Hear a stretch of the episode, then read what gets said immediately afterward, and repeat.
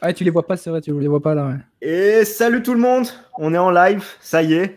Euh, l'équipe Game Stand Talk se réunit pour euh, dans cette situation de crise un petit peu euh, tennistique et, à l'échelle mondiale. Donc aujourd'hui, je suis avec l'ensemble des chroniqueurs, Riton, Ben et Amine. Salut les gars. Salut à tous, salut les gars aussi. Salut tout le monde. J'espère que vous allez bien malgré cette situation un petit peu d'urgence, que y a voilà que vos proches tout ça, tout se passe bien et que ça va, ça va, ça va très bien. Voilà. Nickel. On la vit comme tout le monde, un petit peu déboussolé par ce qui arrive et par ce qui se passe. On aura l'occasion d'en parler, mais tout va bien pour le moment. Bon, c'est l'essentiel. Et Ben aura encore un, regard d'expert ce soir euh, avec euh, sa casquette euh, de médecin pour vous aiguiller, nous aiguiller aussi, parce que on n'est pas médecin, encore une fois, on est des passionnés de tennis. Mais Ben voilà, saura un petit peu pointer du doigt ce qu'il faut savoir sur, sur le coronavirus pour faire suite à sa vidéo. Donc salut, je vois qu'il y a pas mal de personnes déjà, une petite vingtaine. Salut euh, Marlène, euh, Shangri-La. Ça serait, ouais, soit arrêté. Ça sera d'ailleurs l'une de nos questions en, début de live, de savoir ce que vous pensez. Est-ce que Roland Garros va se jouer cette année ou non? Ça va être notre fil conducteur euh, tout au long de cette soirée. Salut Guillaume. Salut Guillaume. Salut les Tenix. Ouais. Donc voilà, on attend un petit peu que, tout le monde arrive pour enfin commencer cette, cette petite pastille vidéo. Salut Sky. Skycream. Ouais, salut, salut tout le monde. On est 21 pour le moment. On va après on va dérouler tranquillement. On attend que ça monte. Ah, salut Kevin. Salut Emilien. Bon ça, ça fait plaisir de retrouver plusieurs têtes du Discord qui ont été présents ce soir et qui nous ont préféré à Colanta. Ça fait toujours plaisir. Ah, on a une grosse concurrence ce soir. Hein. Ah ouais, ce soir c'est. Pas sûr qu'on batte l'audience. Hein. salut Yukil. On va se mettre sur les à quel moment en fait? Hmm? Roger va se frotter, ouais, c'est clair. Roger, euh, les, pro-Roger de, la soirée vont pouvoir nous, parler de tout ça. Si c'est un complot euh, mis en place par Roger, je sais pas, mais il est très très bon. Ah, RG sera annulé ou pas? Il Roupi qui, on parlera un petit peu de Titi Pass et de 11 Jaber à la fin. Hein. Quand se Brognard, ouais, gros gros gros gros choc, hein. À la fin là. Euh, en tout cas, ça a l'air de vous travailler un peu le Roland Garros avec tous les commentaires. C'est clair, ça va être. Ça va être... c'est assez mal parti pour l'instant. Hmm, moi, je pense que Roger, il doit bien se marrer. ça, c'est sûr que Roger, il se marre. Hein. Le coup, c'est pas le boss pour rien. Non, non, c'est clair, vous avez, vous avez raison, il a, il a bien senti le coup. Donc, comment ça va se passer? On va aborder trois grosses thématiques.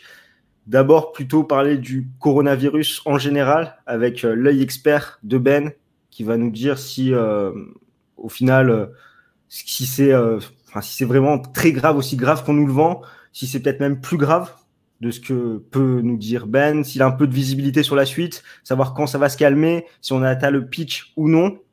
Derrière, on va embrayer sur le coronavirus et le tennis. Comme vous le savez, arrêt total des tournois pendant six semaines, pas d'Indian Wells, pas de Miami, pas de Monte Carlo, pas de Barcelone. Donc on va essayer de se projeter un petit peu sur la suite de la saison, savoir qui sont les grands perdants euh, de cette annulation, les conséquences aussi de, ces différents reports potentiels sur l'année. Et enfin, on finira quand même sur une note joyeuse en se remémorant les, bons souvenirs de cette année 2020. C'est surtout Riton qui, qui pourra parler avec euh, Novak Djokovic, qui est pour le moment et qui sera peut-être sur cette saison 2020 à vaincu. Et à la fin, si vous avez des idées vraiment pour euh, notre contenu, durant ces six semaines à venir, voire plus, n'hésitez pas. On attend vos propositions, on est vraiment à l'écoute.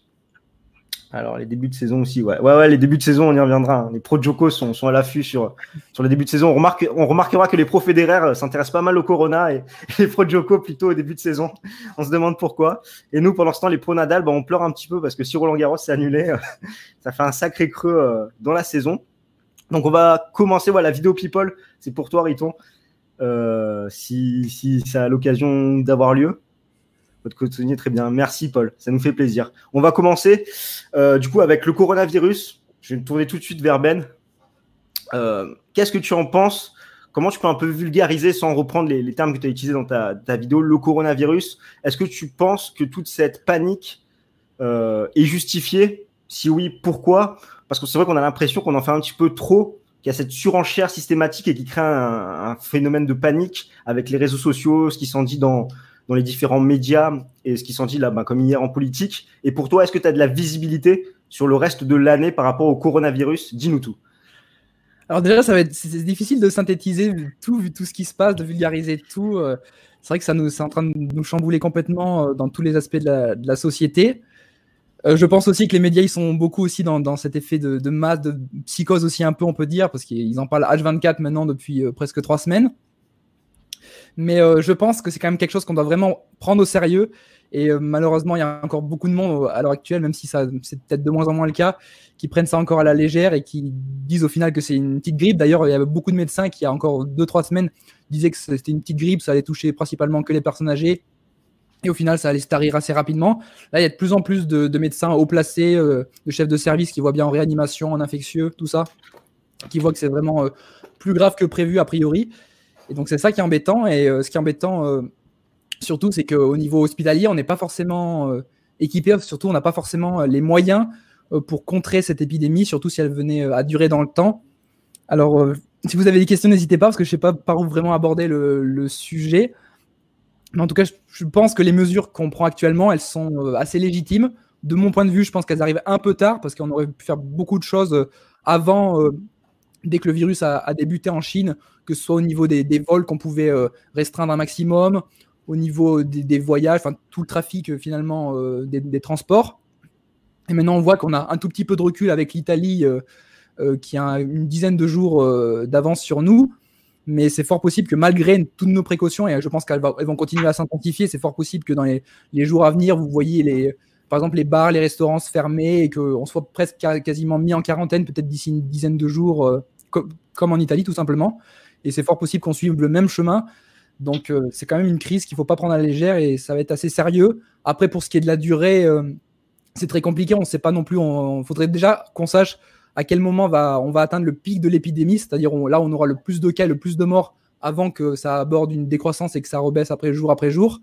Là on ne sait pas, ça pourrait très bien être dans, dans 10 jours, dans 15 jours, dans un mois, dans deux mois. Donc c'est très difficile à dire. Le seul petit euh, point positif qu'on peut trouver, c'est que comme c'est un virus, il est censé pas résister forcément à de très grosses chaleurs. Donc, a priori, comme beaucoup de virus, c'est possible qu'il euh, sa virulence diminue avec les chaleurs de printemps et d'été. Donc, en principe, cet été, normalement, l'épidémie devrait euh, en tout cas bien baisser par rapport à, ce qu'elle va montrer d'ici quelques semaines. Mais encore, là, c'est que des spéculations. On ne sait pas encore, il n'y a pas de traitement, il n'y a pas de vaccin. Donc, c'est pour ça qu'il faut être très prudent et ne surtout pas prendre cette épidémie à la légère. Avant de laisser la question pour toi. Vas-y. Dis-nous, Amine. J'ai une petite question pour toi. Est-ce que tu as, des bonnes adresses pour, euh, pour garder les enfants, tes nounous? Pas, encore, mais. Plus sérieusement, plus sérieusement, est-ce que. plus sérieusement, est-ce que euh, la, le côté contagieux du virus, euh, et du moins, comment se manifeste ce côté contagieux? Est-ce que c'est vraiment le, le contact physique Est-ce que passer dans un ascenseur après, quelqu'un de malade, ça compte? Est-ce que des petites choses comme ça de la vie, euh, est-ce que tu peux nous en dire un peu plus sur ce côté contagieux?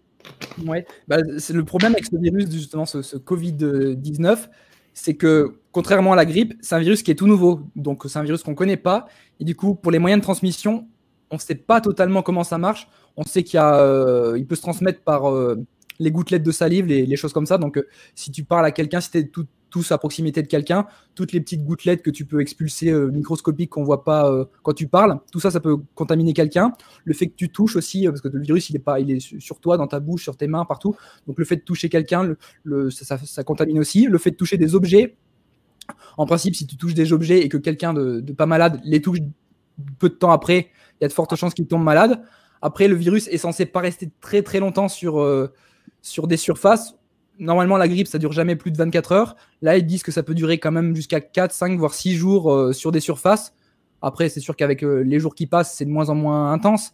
Mais quand même, au bout de plusieurs jours, tu peux risquer de, l'attraper. Et surtout, ce qui est embêtant, c'est s'il y a une transmission euh, qui n'est pas forcément quand on parle à quelqu'un, mais rien que s'il y a la présence d'une personne dans une pièce malade.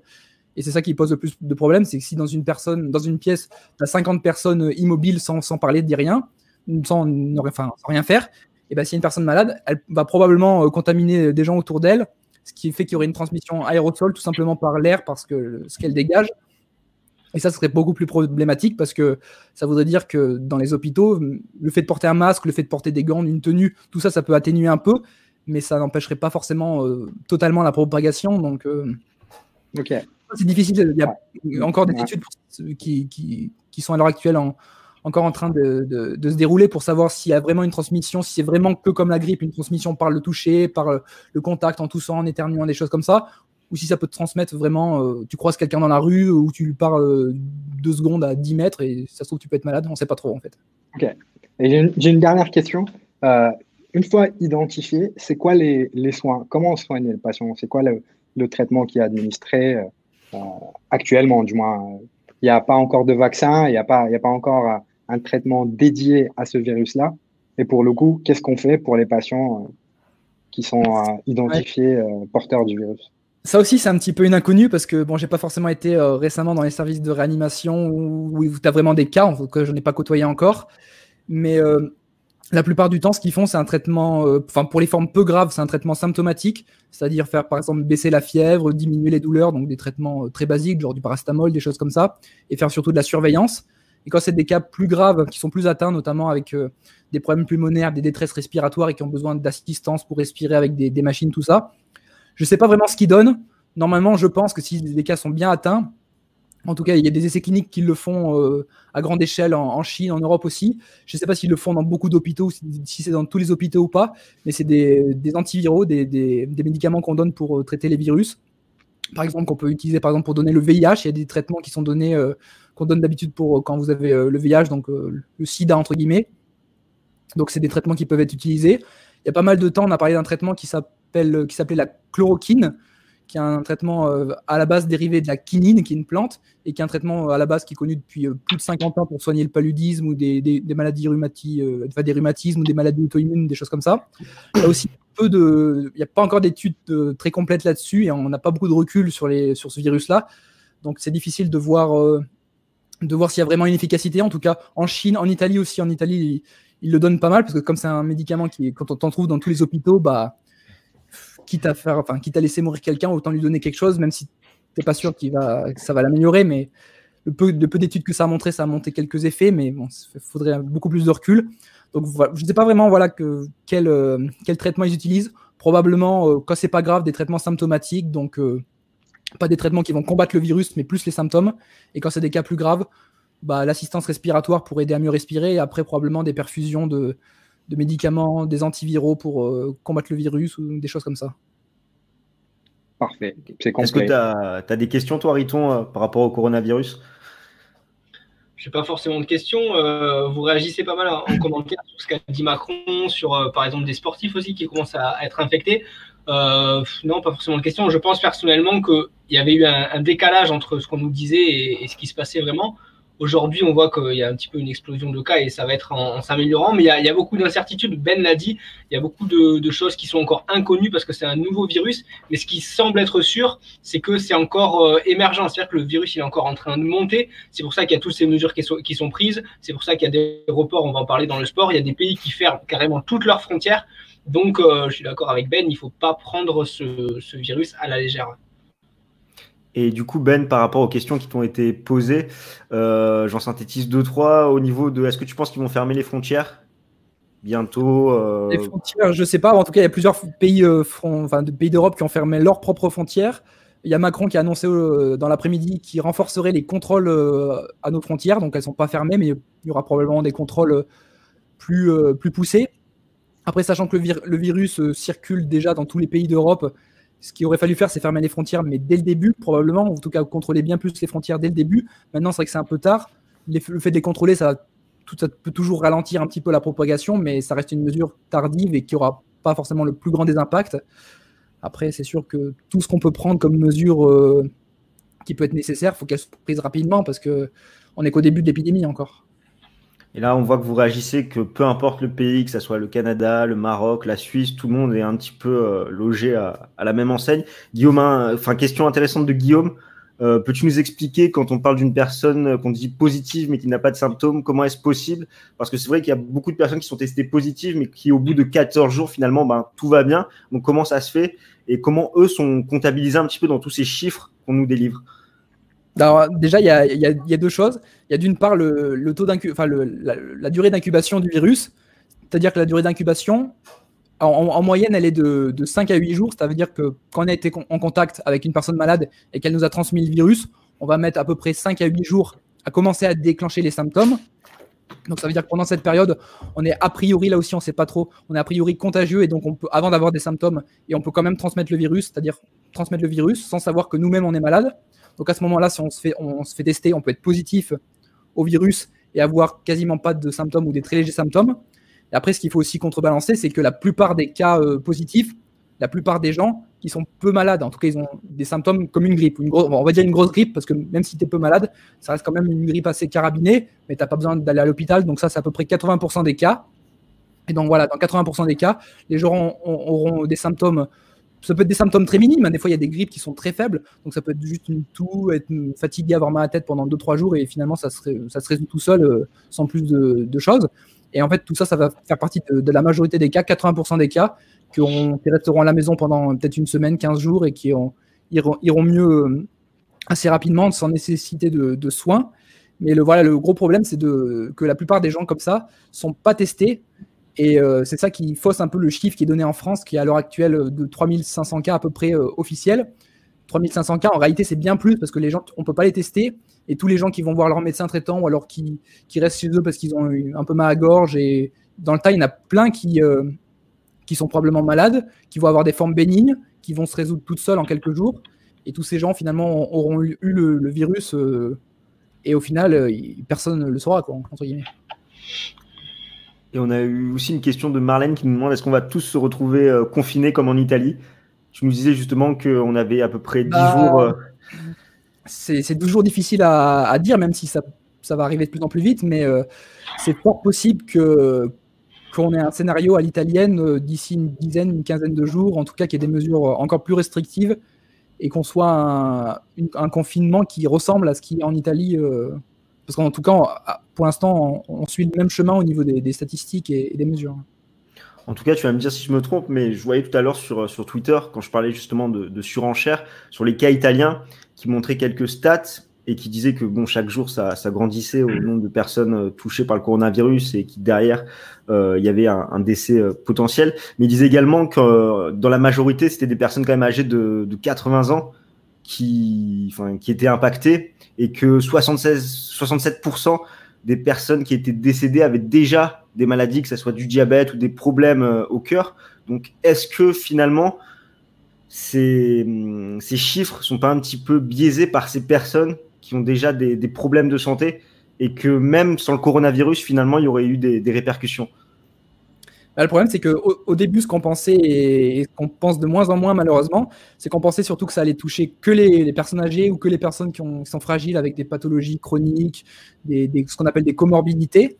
Et on se rend compte qu'il y a de plus en plus, mais c'est lié aussi au fait qu'il y a de plus en plus de cas, donc forcément, ça va impacter une plus large partie de la population. On se rend compte qu'il y a de plus en plus de cas jeunes qui, euh, qui ont des formes euh, graves et qui nécessitent d'être hospitalisés ou d'aller en, réanimation, donc surtout des gens euh, avant 50 ans, on va dire, des gens entre 30 et 50 ans. Après, en dessous, ça, ça quand même un, peu moins. Mais on voit qu'il y a de plus en plus de, gens jeunes qui sont atteints. Et ça, ça peut poser problème parce que quand on regarde les statistiques des, euh, gens qui transmettent le virus, la population qui est plus impactée, c'est les, 30-60 ans. Et si c'est les 30-60 ans après qui se mettent aussi à être aussi malades et être plus gravement touchés autant que les, personnes âgées, ça peut vite, euh, vite euh, être, être de, mauvais, de mauvais signes, surtout que ce qu'on ne dit pas aussi, et ce qu'ils disent peu dans les médias, c'est que, bon, certes, la plupart des, formes sont, sont bénignes, mais il y a beaucoup de formes aussi qui sont bénignes les premiers jours. Donc, euh, au bout de cinq jours, tu vas commencer à développer des symptômes, donc des symptômes euh, de toux, de fièvre, euh, à tête, peut-être avoir quelques difficultés à, respirer, mais, mais, très très léger, hein. enfin, tout simplement comme une grippe. Ça peut durer comme ça 4-5 jours. Et après, brutalement, ton état va se dégrader et tu vas te retrouver à, à être en, insuffisance respiratoire, alors qu'au début, tu avais des symptômes bénins. Et ça, on le retrouve de plus en plus fréquemment euh, chez les gens jeunes qui, développent une symptomatologie euh, assez, euh, assez peu grave et qui, au bout de quelques jours, se dégrade assez vite. Et ça, ça on en voit de plus en plus en réanimation des cas comme ça. Et c'est ça qui pourrait poser problème aussi. Et du coup, comment on va faire Puisqu'on va être dans une impasse entre les hôpitaux qui vont être saturés, donc avec le coronavirus, plus le reste. Et si justement des gens développent comme ça des cas et qu'ils restent chez eux, comment on va faire pour, on le disait un peu en off et tout, le, taux de mortalité va peut-être augmenter parce qu'il y a des gens qui vont rester chez eux, qui pourront pas être testés, qui pourront pas être soignés. Comment, comment on va faire dans, dans, les, dans les jours qui arrivent pour, pour gérer tout ça il y a déjà une situation qu'on observe euh, en Italie et qui est euh, assez euh, représentative de ce qui pourrait se passer, qui, pourrait se passer dans les prochaines semaines en France. C'est que dans le nord d'Italie, il y a tellement de, cas qui sont diagnostiqués, il y a tellement de malades qui arrivent aux urgences dans des états plus ou moins graves que comme ils n'ont pas assez de personnel, pas assez de matériel, pas assez de place dans les services de réanimation, ils sont obligés de faire un tri. Et ce qui fait que par exemple, ils vont privilégier les, gens qui sont graves, enfin qui ont une, maladie, enfin qui, sont atteints gravement du du virus, mais ils vont privilégier les gens jeunes au détriment des gens vieux qui ont probablement euh, une espérance de vie euh, plus courte et qui sont peut-être plus à risque, euh, qui pourraient mourir plus rapidement, par exemple. Et du coup, c'est un schéma qui pourrait arriver en France, c'est-à-dire quand il y a tellement de malades que tu peux pas soigner tout le monde, et eh ben, tu es obligé de privilégier les gens, d'en choisir certains et pas d'autres. Et donc dans ce cas-là, on va privilégier les gens jeunes, soigner les jeunes, et les vieux, bah, leur faire moins de soins parce qu'on pourra pas soigner tout le monde. Donc ça fait un peu un scénario un peu sur, comme le Titanic, sur le Titanic où euh, on privilégie euh, les femmes et les enfants d'abord. Voilà, ça va être pareil. S'il y a trop de malades, ça va être privilégier euh, les gens jeunes, les gens qu'on peut sauver, et les personnes âgées probablement pourraient en pâtir dans ce cas-là. on n'en est pas encore là, hein, je, précise, ah et peut-être qu'on n'y arrivera pas. Mais en tout cas, c'est quelque chose qu'on commence à voir en Italie déjà. Et justement, pour rebondir sur l'Italie, Guillaume qui nous demande euh, si le système de santé italien est moins performant que celui en France, qui expliquerait justement le, nombre plus important de cas en Italie. Euh, qu'est-ce que tu en penses? Alors, bah, l'Italie, ça reste quand même un pays qui est assez développé au niveau de la médecine, surtout que paradoxalement, c'est le nord de l'Italie qui est le plus développé au médical par rapport au sud de l'Italie, et pourtant, c'est au nord de l'Italie qu'il y a quasiment la majorité des cas même si toute l'Italie est touchée. Donc il y, a des très bons euh, spécialistes en Italie, des très bons hôpitaux. Donc après, par rapport à la France, je ne sais pas, si, peut-être que c'est un peu moins bien. Après, je ne sais pas, j'ai pas forcément le recul là-dessus. Mais en tout cas, en Italie, ils, sont quand même un, ils ont quand même un système de santé développé. Après, ils n'ont pas forcément pris les bonnes mesures à l'avance pour pouvoir gérer le truc, mais euh, ça reste euh, quand même un système de santé assez poussé. On nous en parlait en début de, live. Est-ce qu'il y a eu un consensus là, médical qui a été fait ou est-ce que euh, plutôt les, opinions divergent sur les moyens de traiter euh, le coronavirus? Bah, euh, Tout ça, ça dépend des essais qui sont menés dans différents pays. Dans différents pays, on va mener des essais sur, on va prendre peut-être 100 patients, 200 patients par-ci par-là. On va leur faire subir un traitement pendant 2-3 semaines et voir l'évolution mais ça, tu peux pas forcément, tu peux pas l'appliquer à tous les patients, euh, surtout s'il y a un risque potentiel que ça aggrave ou que ça, ça fasse rien du tout. Et tous ces essais cliniques, il faut plusieurs mois pour vraiment avoir du recul là-dessus, voir si c'est vraiment efficace, si ça peut vraiment euh, être euh, après généralisé à grande échelle sur tous les patients. Et ce qui fait que bah, beaucoup de gens sont pas soignés, beaucoup de gens. Enfin, après, je sais, voilà, sais pas trop comment comment dire, mais il y a beaucoup de gens qui peuvent pas euh, avoir un traitement. Et en tout cas, les traitements qu'on donne, on ne sait pas dans tous les cas s'ils sont efficaces. Donc, euh, on n'est que dans la supposition, dans l'hypothèse, et on se base sur le peu de données qu'on a, le peu d'essais cliniques qu'on a. On n'a pas assez de recul pour. Euh, c'est tellement arrivé vite. vous imaginez qu'en en décembre, on en a pendant, ça, ça existait quasiment pas. Ça a commencé à se développer fin décembre, début janvier en Chine. On, on, a commencé à en parler que, que fin, fin janvier finalement. Et on est mi-mars, donc ça fait un mois et demi. Vous vous imaginez en un mois et demi tout ce qui a pu se passer. Donc ça montre qu'il y a la propagation et c'est énorme la rapidité. Donc, il y a surtout une accélération sur ces deux dernières semaines, enfin même sur ces dernières semaines. on n'a le temps de rien au niveau médical pour organiser des, créer des, choses, des traitements, organiser des, des, des, trucs. Donc, euh, c'est, ah, depuis que Joko a commencé à gagner, rien ne va plus dans le monde. c'est clair. Justement, bah, on va passer à notre deuxième partie. N'hésitez pas si vous avez des, questions sur le coronavirus. Ben euh, un plaisir d'y répondre. Dans, le fil de l'actualité, si je Mais là, si tu retrouves voilà, des, des, questions, mais on va pouvoir enchaîner sur la, la, deuxième partie avec euh, le coronavirus et le tennis. Euh, cette semaine, euh, Indian Wells a commencé par être annulé. Ensuite, il y avait des rumeurs sur Miami. Derrière, bam, six semaines d'arrêt total des tournois. Donc, comme je disais en introduction, Indian Wells, Miami, Monte Carlo, Barcelone, qui sont annulés ou reportés. Voilà, Marrakech aussi, très important hein, pour, pour notre ami Benoît Père. Pour Benoît Père, ouais, et Andorra. Et euh, du coup, voilà, annuler ou reporter, bon, plus pour annuler vu, la lourdeur du calendrier. Donc ça a de nombreuses conséquences.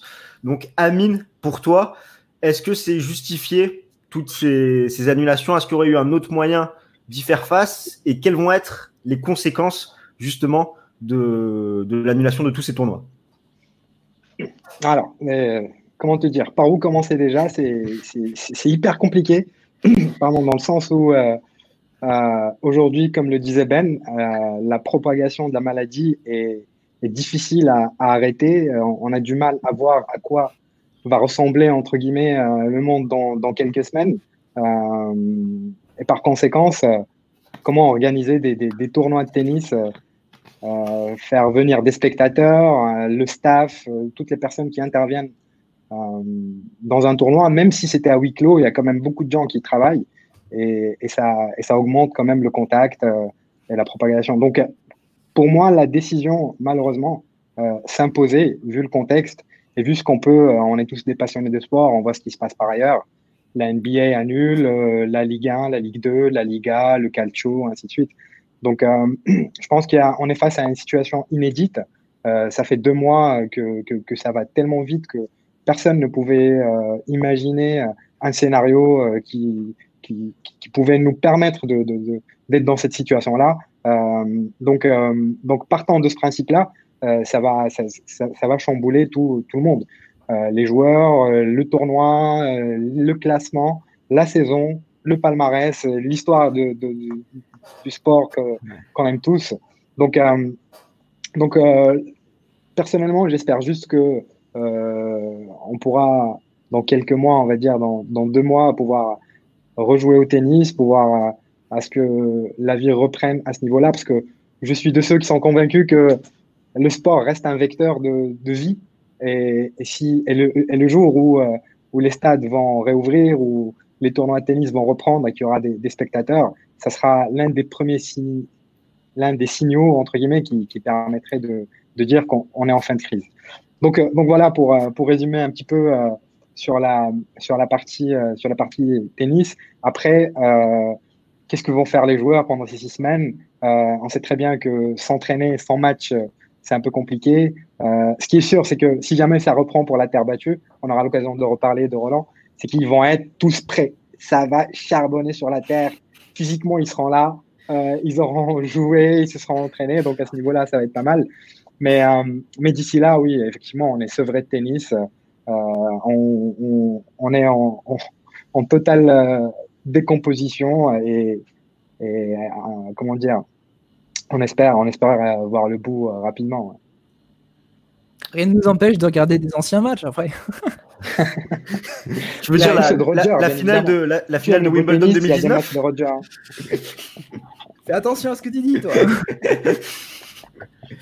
euh, bah, coup, avant, Rito... avant, de prendre des tacles, je, je prends la parole. Tu vois.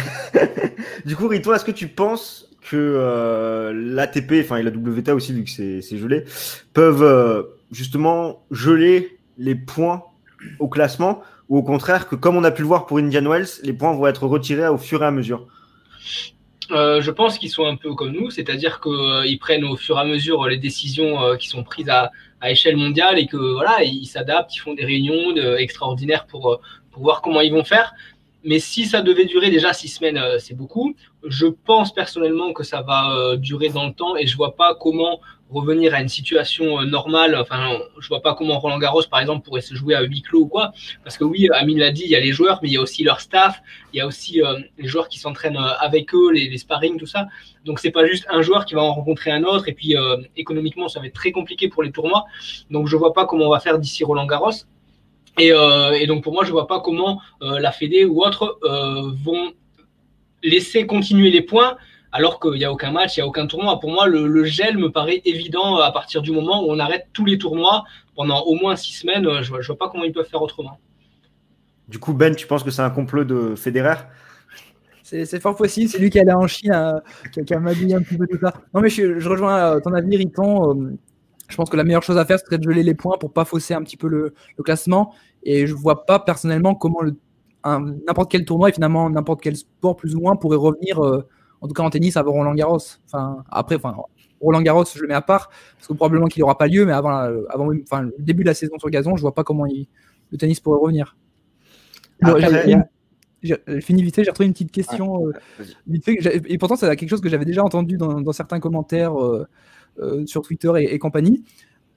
C'était à ce qui paraît, il faudrait boire des, des, trucs chauds pour, euh, pour, pour, que le virus, euh, avant que vraiment on soit infecté, boire des trucs chauds permettrait, euh, si le virus est dans la gorge ou quoi, de, de, le tuer finalement comme il n'aime pas la chaleur. Tout ça, ça, ça marche pas parce que quand le virus il vous attaque, il, il, attaque pas dans la gorge, il vous attaque partout, donc vous en avez sur les mains, dans le corps, partout. C'est pas, c'est pas une petite limace qui descend comme ça jusque dans vos poumons.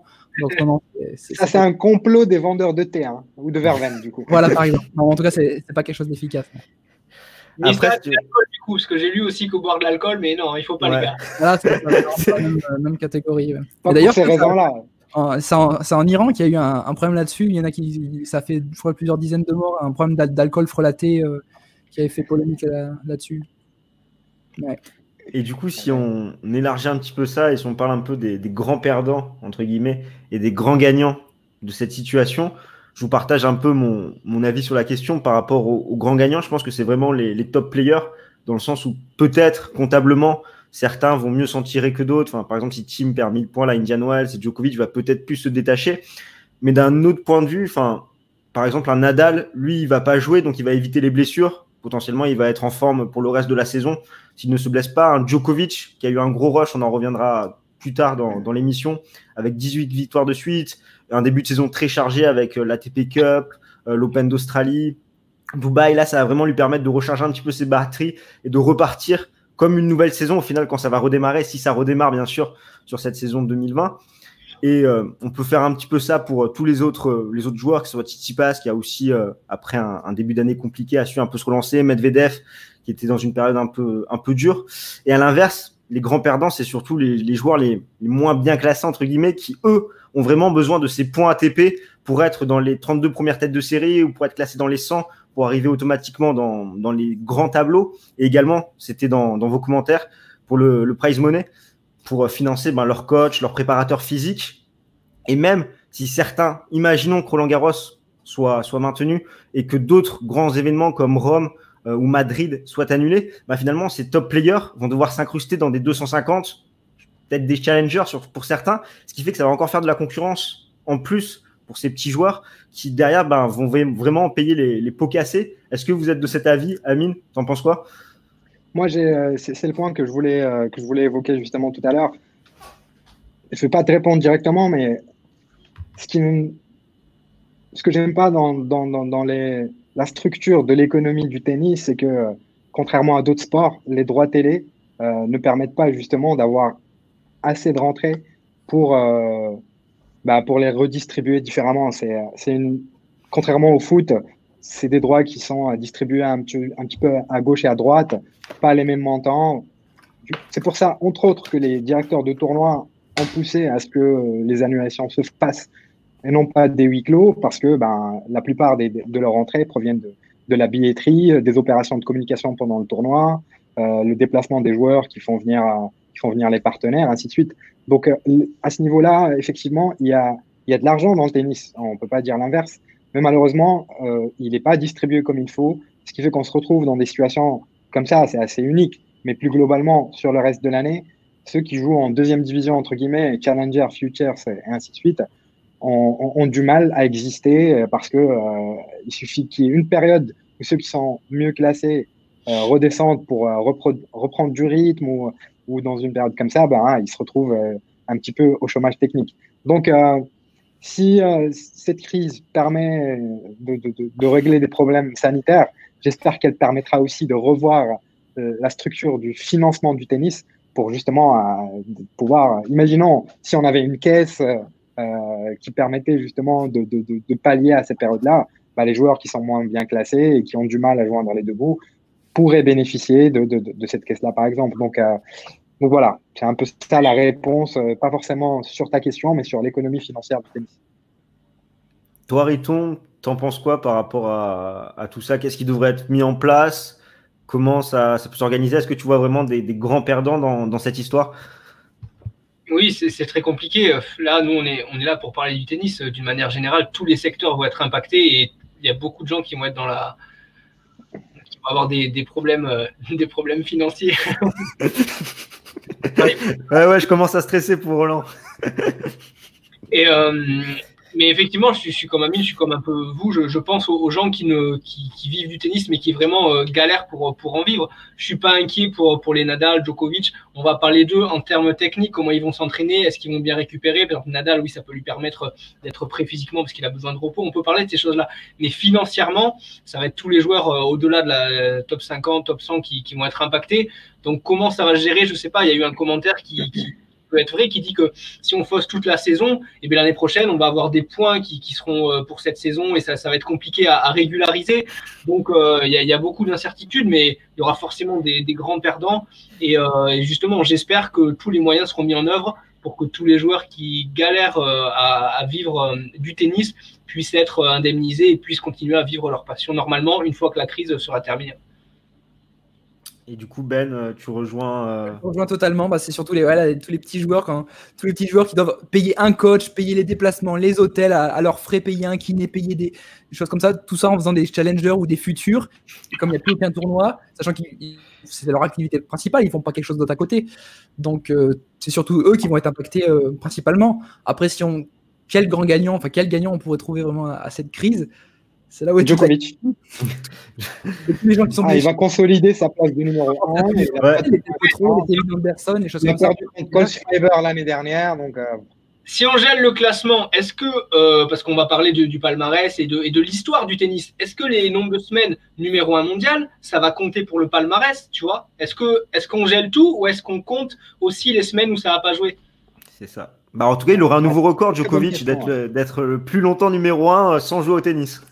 Après, ça, gêne, tout, le, classement, les points, les tournois, tout est gelé dans ce cas-là. Paraît très logique.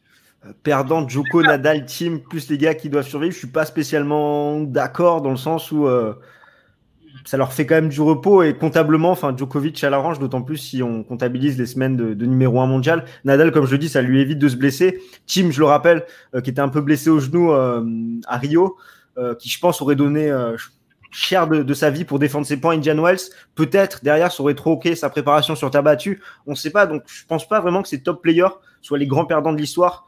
Euh, et je les vois même plus comme des gagnants qui vont être frais, qui vont arriver le couteau entre les dents, bien préparés. Parce que eux, ils ont vraiment les moyens, comme vous l'avez dit, les, infrastructures pour s'entraîner, pour arriver prêts, à l'inverse des, petits joueurs qui, eux, ben, vont devoir euh, se battre financièrement, mais également pour faire leur, euh, place dans, les tableaux euh, des, majeurs et des tournois importants. Donc vraiment, je pense que les top players sont, bien logés pour ça.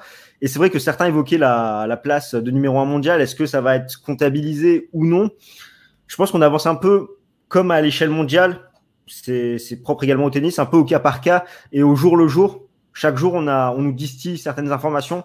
Pour le moment, l'ATP n'a pas communiqué euh, sur les points, ce qu'il allait en être. Je sais vraiment pas comment ça va se passer parce que dans le règlement, c'est vrai que le classement doit se baser sur les 52 dernières semaines. Donc si le tournoi n'a pas été joué, euh, est-ce qu'on va se retrouver là, ben, par exemple, avec le classement à la fin de l'année qui est la race actuelle, euh, avec mon fils numéro 3 mondial, Christian Garin dans, dans le top 8 Est-ce que ça va, se passer comme ça? Je sais pas. Après, au moins, ça sera entre guillemets représentatif des peu de tournois qui se sont joués en, en 2020, dans le sens où il y a eu deux mois de tournoi et c'est ceux-là qui ont le, plus parfait. Mais je sais pas, est-ce que Ben, par rapport à ce que tu évoquais dans ta vidéo, tu penses que les JO vont avoir lieu cette année? Là aussi, c'est quelque chose qu'il faut prendre pareil au, cas par cas, vu qu'on n'a pas forcément assez de recul sur, ce qui va, sur la situation qu'il y aura dans trois mois. Forcément, beaucoup de Japonais, le comité euh, olympique japonais veut à tout prix que ça se passe euh, pour éviter le maximum de pertes. Mais euh, si je devais répondre directement, il y a de grosses chances que, il y a des chances non négligeables, enfin de grosses chances que ça n'ait pas lieu, que ce soit reporté probablement peut-être l'année prochaine ou, des choses comme ça. Mais c'est pareil pour l'Euro de foot. L'Euro de foot, il va pas avoir lieu non plus, surtout qu'il est encore plus tôt dans l'année. Il n'est pas au mois d'août, il est au mois de, de juin. Donc pareil, comme ça se déroule en plus dans plusieurs pays d'Europe, c'est encore pire. Donc l'Euro aussi sera, sera déplacé. Enfin, tous les événements sportifs. Il y aura une réunion mardi à ce propos. Justement, l'UEFA va se réunir et tout le monde s'accorde à dire que l'euro sera annulé pour euh, soit laisser euh, la Ligue des Champions se terminer à huis clos, soit euh, justement arrêter tout. Salut les supporters du PSG. Et ça va être pareil pour le, en vélo, le Tour de France aussi, qui, enfin, après tout dépendra parce que c'est en plein milieu du mois de juillet, mais euh, il pourrait très bien être annulé euh, lui aussi parce que ça rassemble énormément de monde. C'est le troisième événement euh, sportif planétaire. Hein. Mais est-ce que vous pensez du coup que si à un moment la situation se stabilise, comme il me semble que les, enfin les, les frais qui sont alloués pour la télévision, ça représente deux tiers un petit peu des finances de l'ATP et les un tiers, c'est les, tickets, etc. Est-ce que le huis clos serait envisageable pour le tennis ou pas du tout? Personnellement, je pense pas. Il n'y a qu'à voir ce qu'a ce dit le, directeur du, du, tournoi de Monte Carlo. C'est euh, quelque chose qui, qui leur fait très très mal, qui fait très très mal à leur économie, qui fait très très mal à, à, une année de préparation, à tout ce qu'ils pouvaient mettre en place. Et, comme je te disais, les, tournois aujourd'hui, même les gros tournois, n'arrivent pas à se rémunérer assez juste avec les droits télé. Euh, comme tu disais, c'est l'ATP euh, qui, euh, qui, commercialise et qui, euh, et qui gère cette partie. Et ben, en tant que rôle intermédiaire entre le diffuseur et l'organisateur, ben, ils prennent quelque chose. Forcément, en bout de chaîne, ça fait un peu moins pour les tournois, encore moins les, les petits tournois. Donc, donc voilà, c'est un, un, peu compliqué pour pour, euh, pour envisager du huis clos, euh, du moins généralisé sur toute la saison. Donc là, si vous avez des, des, propositions un peu chacun à tour de rôle pour essayer de, de, pallier entre guillemets un peu cette situation, ce serait quoi? Juste pour le moment geler le classement? Euh, mais si on gèle le classement, ça entraîne d'autres répercussions, comme évoqué dans les commentaires. Est-ce qu'on va geler tous les records de semaine euh, numéro 1 mondial, etc. Euh, Qu'est-ce que tu en penses? Riton, est-ce que tu as des recommandations à notre humble échelle à proposer ou futur directeur de l'ATP, Riton Recommandation, je sais pas. Voilà, je, lis dans les commentaires euh, que l'euro, les JO, je pense que ce sont des, choses qui peuvent être euh, reportées. Tout le reste, à part annuler, euh, le calendrier est déjà, chargé. Donc, ils sont comme nous, ils, avancent en masqué. Donc, ils ont pas, s'ils avaient eux euh, des idées, enfin s'ils avaient déjà tranché, ils auraient communiqué. Donc ils, ils en ont pas, nous non plus. Euh, on pense voilà collégialement qu'il faut geler le classement, oui, mais euh, en fait ce sont des, choses qu'on dit maintenant. On, ne connaît pas toutes les répercussions de, geler le classement, d'annuler les tournois. On peut pas avoir de vision à long terme parce qu'on ne sait pas s'il faut dans six semaines et c'est ce que j'espère, ça sera terminé et on reprendra peut-être à huis clos, peut-être normalement, très bien. Mais s'il faut dans trois mois, on refera un live et on parlera des, conséquences encore et de la reprise, comment on reprendra mais j'ai pas d'idée euh, à part geler le classement pour qu'effectivement ça a été évoqué dans les commentaires, ça soit plus équitable pour tout le monde. Je pense. Euh, sinon, j'ai pas d'idée. Je vois pas euh, actuellement. Voilà, le virus il est là, on gèle tout et puis et puis on voit comment ça évolue. Il y, a, il y a, des choses plus importantes malheureusement que, que le tennis. Et s'il faut geler toute une année, eh ben, il faudra geler toute une année parce qu'il y a des vies en jeu et que le tennis, ça, part, ça passe en dessous. En tout cas, à l'heure actuelle, je regardais la, le classement race donc de ce début d'année 2020. Donc Djokovic, bien évidemment, premier, Team deuxième, mon fils troisième, Nadal quatrième, Rublev cinquième, Garin sixième, Zverev septième, Tsitsipas huitième, Federer neuvième et Ojal Yassim dixième, Daniel Evans onzième. Imaginez-vous ce, ce, classement en fin, d'année 2020. Hein. si, si c'était si c'était gelé, ça serait ça serait un tournoi de quartier. c'est ça. moi, moi, moi, moi, je suis pas, je suis pas d'accord avec euh, avec l'histoire du gel. Euh, je pars du principe que c'est un classement qui est euh, donc glissant sur, 52 sur 52 semaines. semaines. Donc tu es parti, tu as retranché les points d'Indiana Wells, bah, tu continues toute la saison.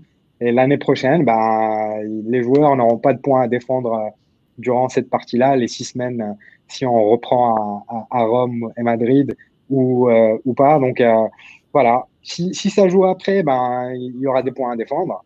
Supposons, en partant du principe que ça reprend à Madrid, comme le, le, le dit l'ATP. Donc euh, voilà, tu auras Madrid, Rome, tous les tournois, Lyon, Genève, tout, ce qui est avant Roland. Et après, ben, tu vas continuer la saison normalement avec les points à défendre. Et durant les, ces six semaines-là, bah, l'année prochaine, bah, personne n'a de points à défendre. Et celui qui va gagner, bah, il va gratter des points. Et, celui qui va perdre au premier tour, justement, bah, ne va pas voir son classement baisser parce qu'il était demi-finaliste ou parce que parce que les points ont été gelés d'il y a deux ans, parce que pour le coup, euh, ça sera les tournois de 2019 et on sera la saison de 2021. Voilà, je, je, trouve que pour le coup, le principe du classement euh, perd, euh, perd tout son sens. Ouais, pour, pour six semaines. Si ça dure trois mois, mais au final, comme je le disais, ça reflète quand même l'année 2020 à la fin, même si ça a joué que deux mois. Au final, le classement sera le, enfin, le, vrai classement de ce qui s'est passé durant ces deux mois. Oui, et puis, euh, au final, et puis, à circonstances exceptionnelles, bah, classement exceptionnel, euh, euh, Masters exceptionnel, Nito ATP Finals avec Evans. Au moins, on est sûr qu'à Londres, il y aura des hooligans. Donc, vois,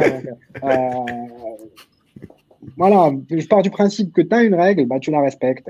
Euh, tu as, des points à défendre, tu peux pas les défendre, euh, bah, tu les as perdus, et puis euh, l'année prochaine, bah, tu repars à 2-0. Mais du coup, pour toi, Amine, pour ce qui est de la, par exemple de la place de numéro mondial, le nombre de semaines les, comptabilisé, choses comme ça, tu penses bah, Vu que c'est Roger le numéro 1 mondial, donc on compte. ah non, non, bah oui, oui, il faut compter. Même si c'est Joko, même si c'est un record qui lui tient à cœur, et qui va battre euh, certainement le nombre de, de, numéro un, de semaines euh, en tant que numéro un mondial, il faut le faire. C'est comme ça. C'est, ça, veut dire qu'il y, y, y, a des mesures exceptionnelles qui sont prises dans tous les domaines. Tu vois, la, la, Ligue des Champions est arrêtée, tout ça. Et dans le tennis, on continuerait à comptabiliser les palmarès, les records, les, comme les semaines de numéro 1 et tout. On continuerait à compter les points, euh, à retrancher les points alors qu'il n'y a pas de tournoi. Alors que dans tous les autres bah, oui, oui, parce que dans, dans, les autres, euh, dans les autres sports, euh, comme tu dis, c'est pas le même système de classement. La compétition avec des champions, bah, c'est des matchs à élimination directe. Euh, voilà, tu n'as pas de points à défendre par rapport à la saison dernière. Il n'y a pas de système de série. La NBA, c'est pareil. Euh, tu as un classement, tu es qualifié au playoff ou pas. Donc, euh, le tennis reste particulier à ce niveau-là. Et, et, et, voilà, la saison sera tronquée dans tous les cas. parce que voilà, il y a des tournois qui, qui n'ont pas eu lieu. On ne sait pas quand est-ce qu'on va reprendre on en parlera tout à l'heure par rapport à Roland Garros et tout, mais euh, partant de ce principe-là, bah, tu, laisses les choses se dérouler telles qu'elles se seraient déroulées en temps normal, et, tu reprendras quand tu reprendras. Tu n'auras pas à revenir, comme tu disais tout à l'heure, Riton, on ne sait pas quelles sont les, comment dire, les conséquences d'un gel de points en termes de, classement des différents joueurs, en, termes de classement par la suite.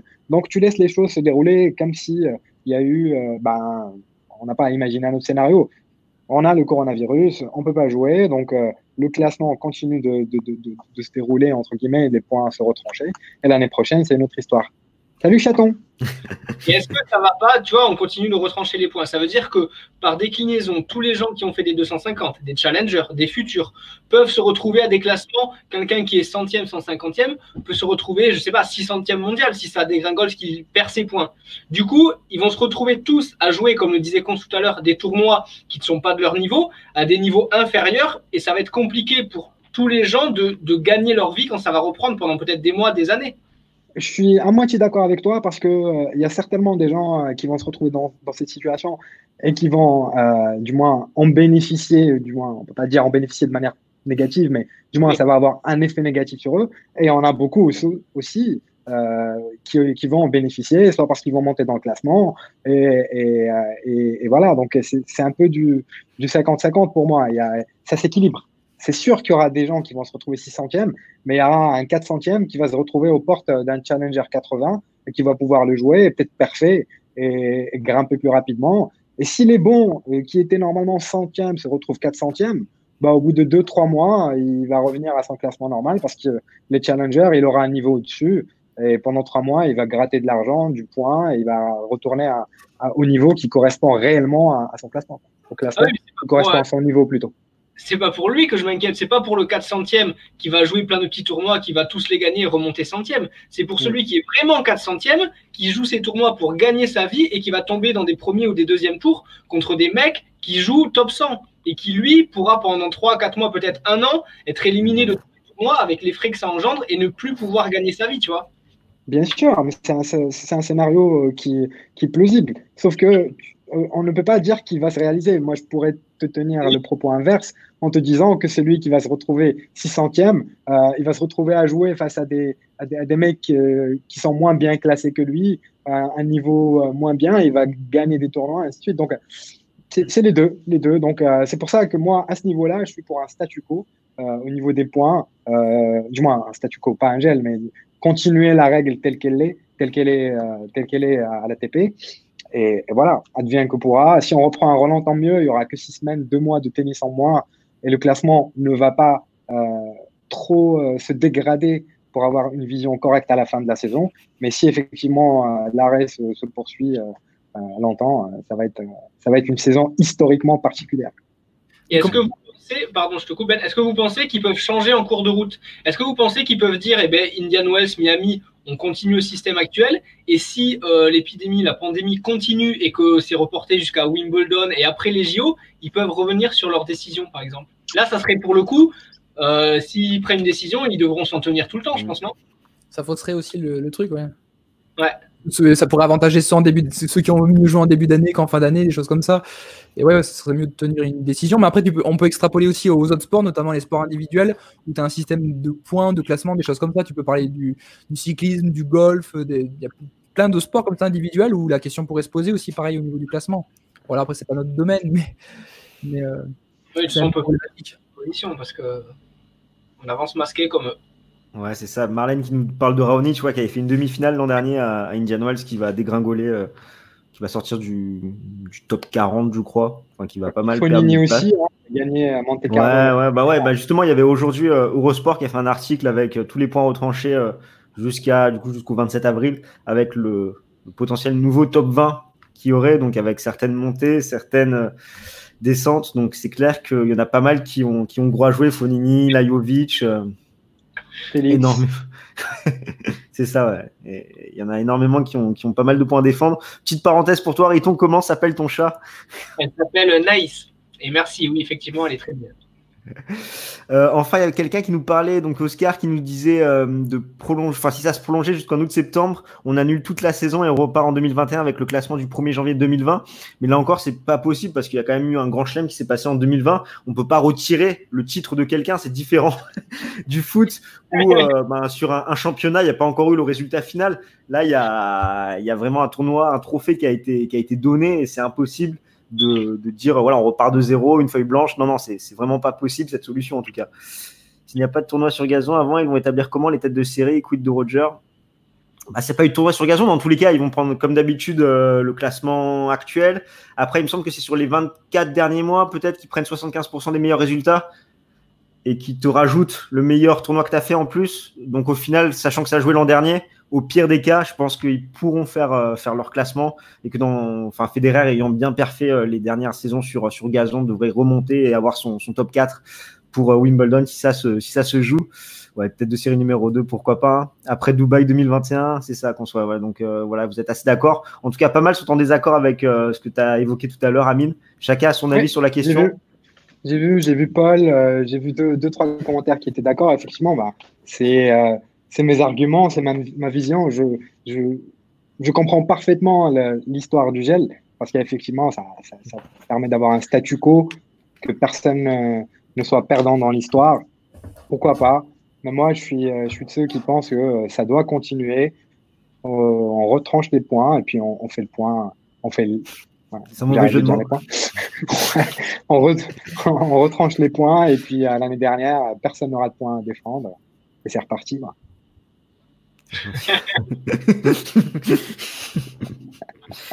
et, on, on, pondère les points, non? C'est gentil, Paul. Merci. ouais, pondérer les points. Après, on peut faire des formules savantes, hein, mais dans tous les cas, il y aura toujours euh, un problème d'équité. Hein. Peu importe le système qui est choisi, il y aura toujours des gagnants, il y aura toujours des perdants. Donc, il n'y a pas de système qui est le plus juste possible. Il y aura voilà, toujours des, insatisfaits. Donc, c'est compliqué de, de mettre tout le monde d'accord.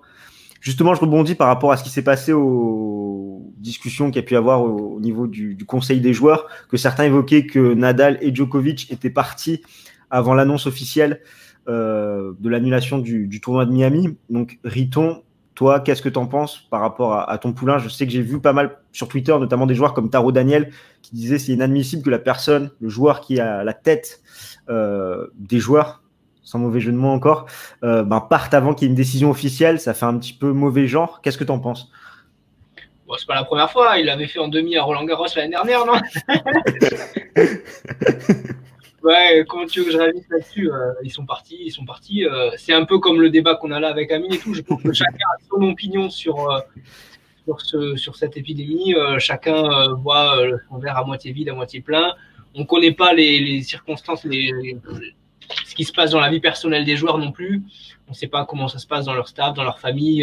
donc, il y en a qui privilégient tout simplement leur santé. Si vous suivez les réseaux sociaux aussi, il y a Tim qui a dit bah, c'est comme ça, il faut rentrer. Il y a des joueurs qui acceptent leur sort et il y a des joueurs qui sont pas contents. Je crois que Zverev a quand même pesté parce que tout était annulé et tout.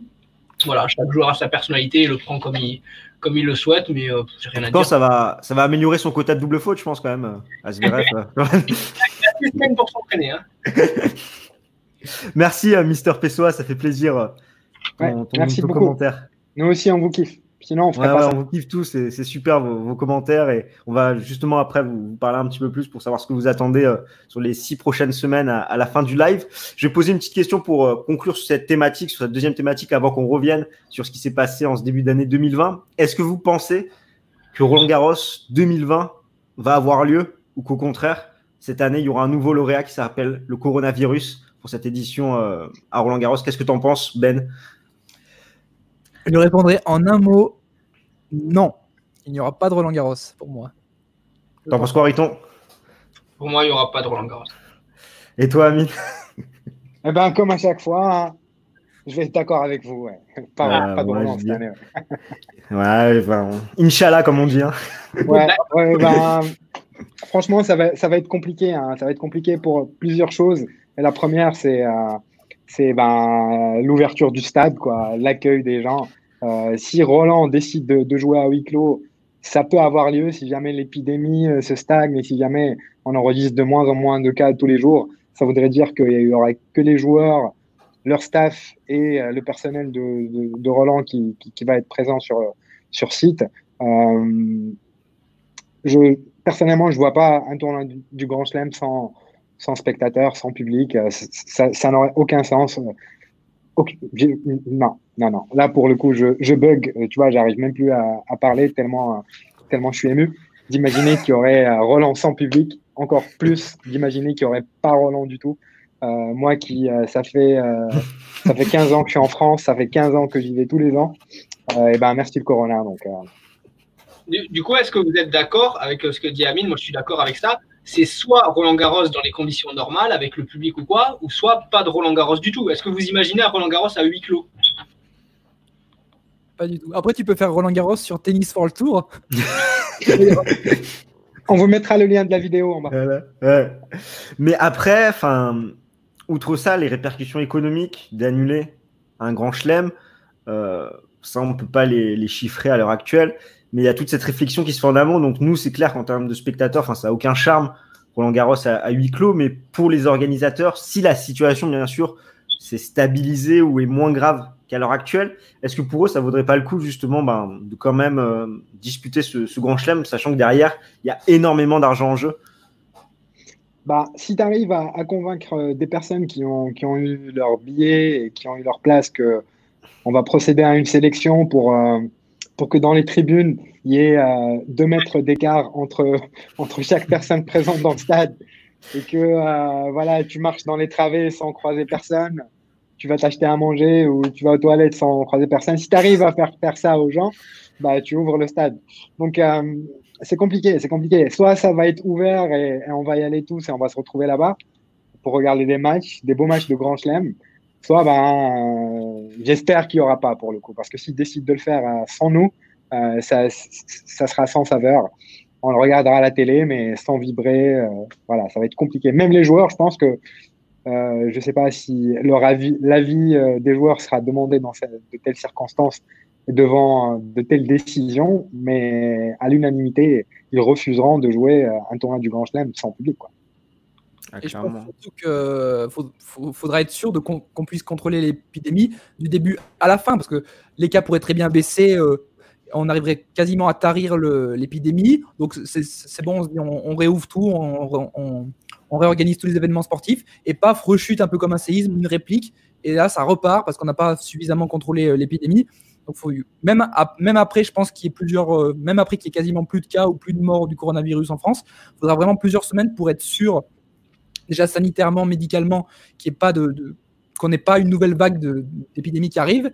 Et après, le temps aussi de réorganiser, de, tout euh, replanifier les événements euh, culturels et sportifs, ça mettra des, semaines et des semaines. Donc, euh, même si l'épidémie est finie, faudra compter encore plusieurs semaines, je pense, avant de vraiment retrouver des événements sportifs. Justement, là, on a une bonne question de, Guillaume. Est-ce que c'est possible de décaler Roland Garros d'une semaine ou deux Si je vais un peu plus loin dans cette réflexion, si on part du principe que les JO sont annulés et que la tournée asiatique est compromise, est-ce que c'est possible de refaire un petit peu le, calendrier de, des six mois qui restent sur l'année pour essayer de minimiser les pertes économiques euh, et les enjeux euh, derrière voilà, l'annulation, par exemple, d'un grand chelem comme Roland Garros? Qu'est-ce que tu en penses, Riton? Je pense que ça serait euh, inéquitable vis-à-vis des autres tournois. Ça veut dire qu'il y aurait des, choix à faire. tu peux, admettons que ça reprenne avec Wimbledon et que tu veuilles caser Roland Garros en septembre-octobre.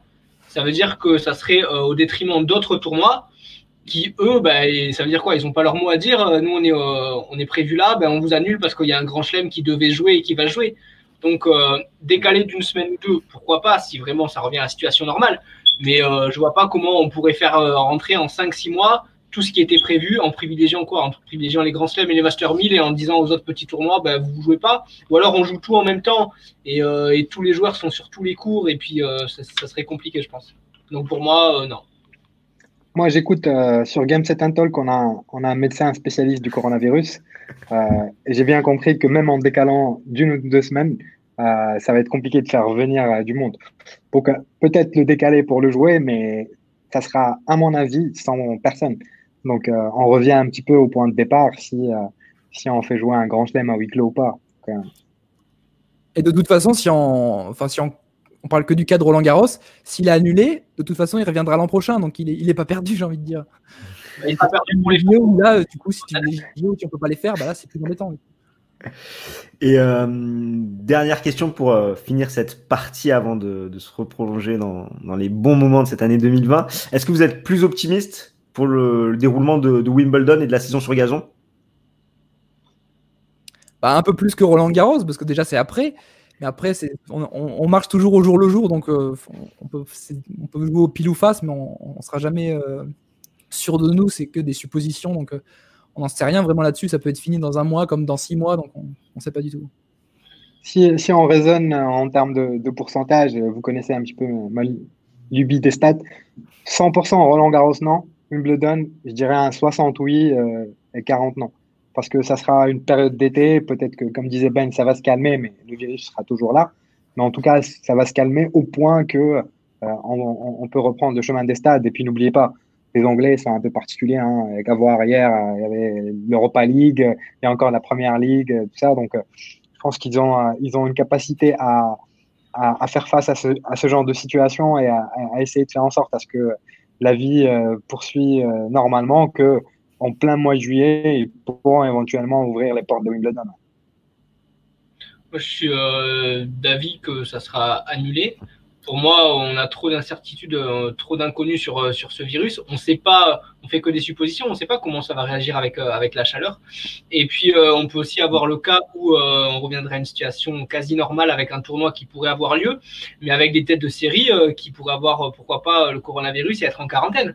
Imaginez Wimbledon euh, sans Federer, sans Nadal, sans Djokovic, qui pourquoi pas à ce moment-là serait en quarantaine. Donc ça serait peut-être biaisé aussi pour eux. Donc euh, quid de tous ces joueurs qui seront touchés comme euh, on le voit dans le foot et dans le basket aussi?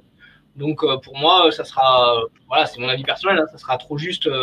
Mais, mais, on évolue voilà, comme jour après jour et, j'espère que dans un mois, tout reprendra à la normale.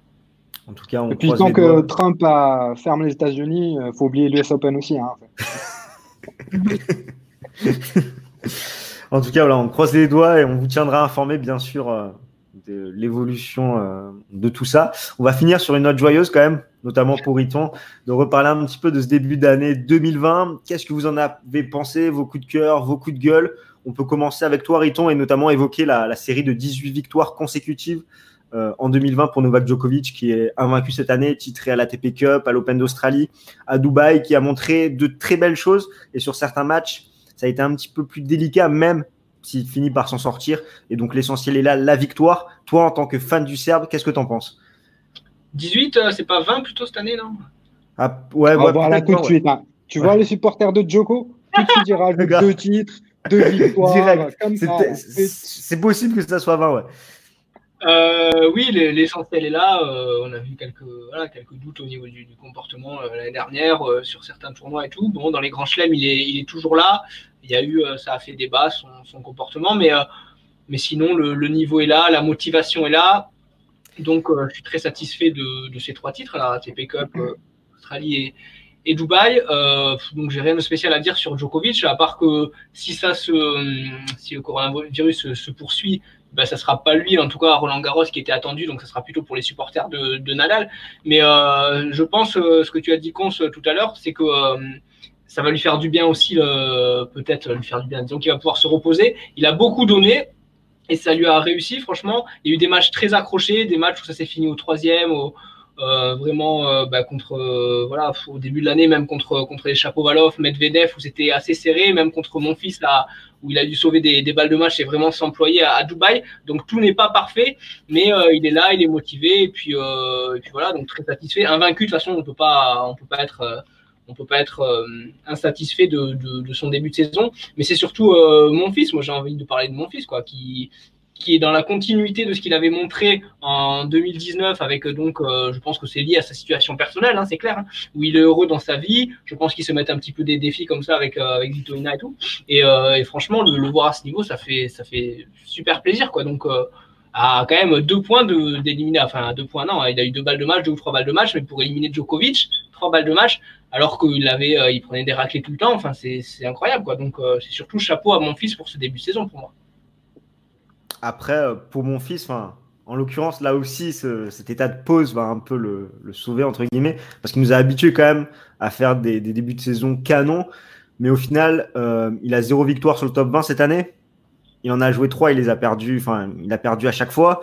Euh, dès qu'il a été face à, ses joueurs, bon, notamment à l'ATP Cup contre Novak Djokovic et à l'Open Australie contre Chim, il est arrivé battu d'avance. À Dubaï, il a eu le, comportement parfait, même si tactiquement, voilà, des fois il se trompe un petit peu, il joue trop physique. Et derrière, durant cet et demi, c'est monstrueux. Il rivalise parfaitement avec Novak Djokovic du fond de cours. Il exploite bien ses, faiblesses. De voir que, le Serbe commence à vieillir lui aussi et qu'il a perdu un petit peu de, son endurance, qu'il commence un peu plus à fatiguer, elle a un peu plus rapidement la faute. Mon fils le, manœuvre parfaitement, il le contre avec ses amortis, etc.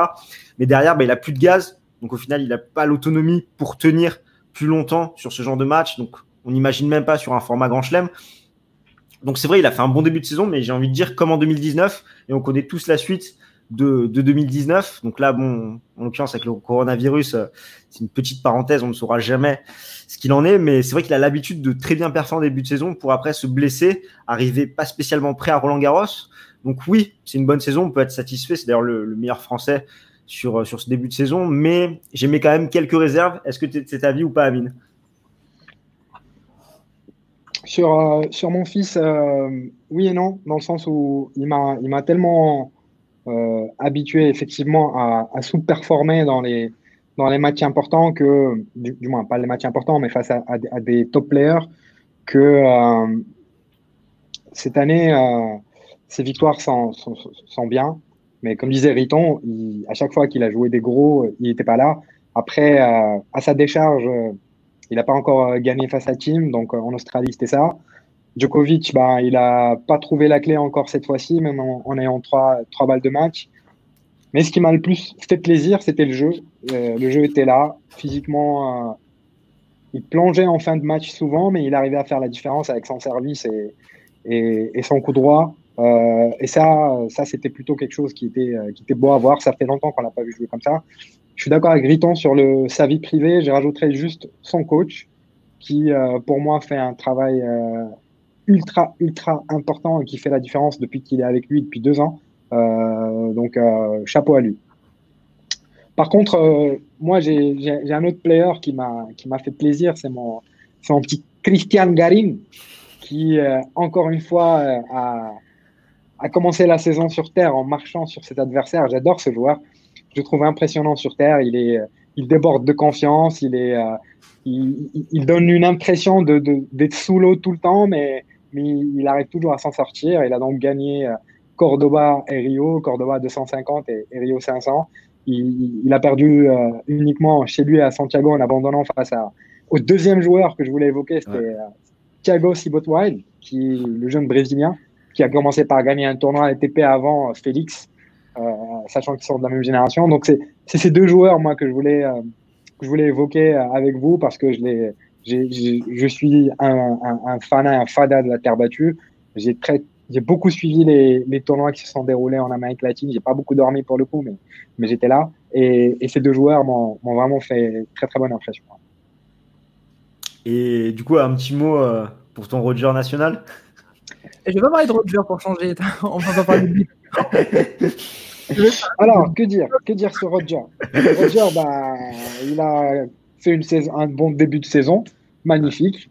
Euh, avec une demi-finale euh, dans un tournoi du Grand Chelem. Ouais. Des victoires probables contre Milman et, et plus à les compter les demi-finales, tu vois. Donc euh, pour moi, c'est c'est plus un événement. Et après, ben la, la, la, le sort s'acharne.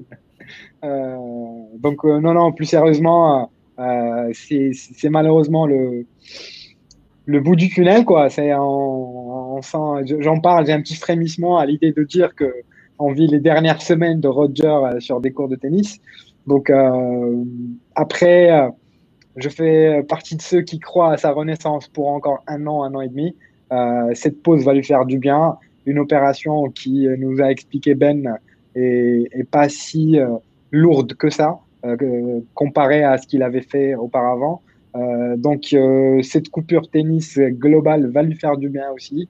Euh, et, il sera là. Il sera là, on sera derrière lui pour les derniers tournois. Pour le coup, c'est ça, c'est ça un petit peu l'enjeu, des, mois à venir. C'est les derniers tournois de Roger.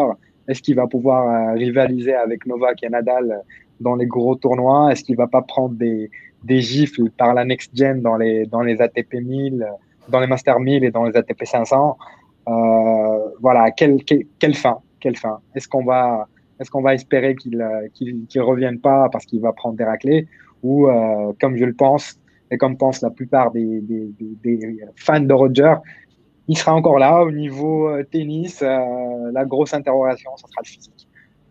Dans un dans un tournoi de Grand Chelem face à Novak, je pense que la messe sera dite beaucoup plus rapidement que, que ce que ça a été le cas les années précédentes. Euh, si physiquement il revient pas, il revient, il revient pas à un niveau correct. Et toi, du coup, Ben, ton condensé un petit peu de, de ce début d'année 2020 Alors, euh, je vais parler de Jack Sock. un joueur qu'on a complètement oublié, qui, jouait il y a une dizaine de jours au, à Indian Wells, mais pas au tournoi principal, au Challenger, et qui a été en finale de, du Challenger d'Indian Wells. La première fois depuis presque trois ans qu'il a réussi à enchaîner cinq victoires de suite. Il a battu Hugo Humbert, tête de série numéro 1. Malheureusement, il perd en finale contre son compatriote Johnson. Mais je sais pas, j'avais envie de parler de lui parce que c'est un, un joueur un peu popcorn dans son style de jeu et, c'était sympa de le revoir à ce niveau-là. Un autre joueur aussi que j'ai noté, mais qui a, enfin, il a fait parler de lui pas longtemps, mais surtout pour sa précocité, c'est Carlos Alvaraz. Ça vous dit quelque chose? Alcaraz.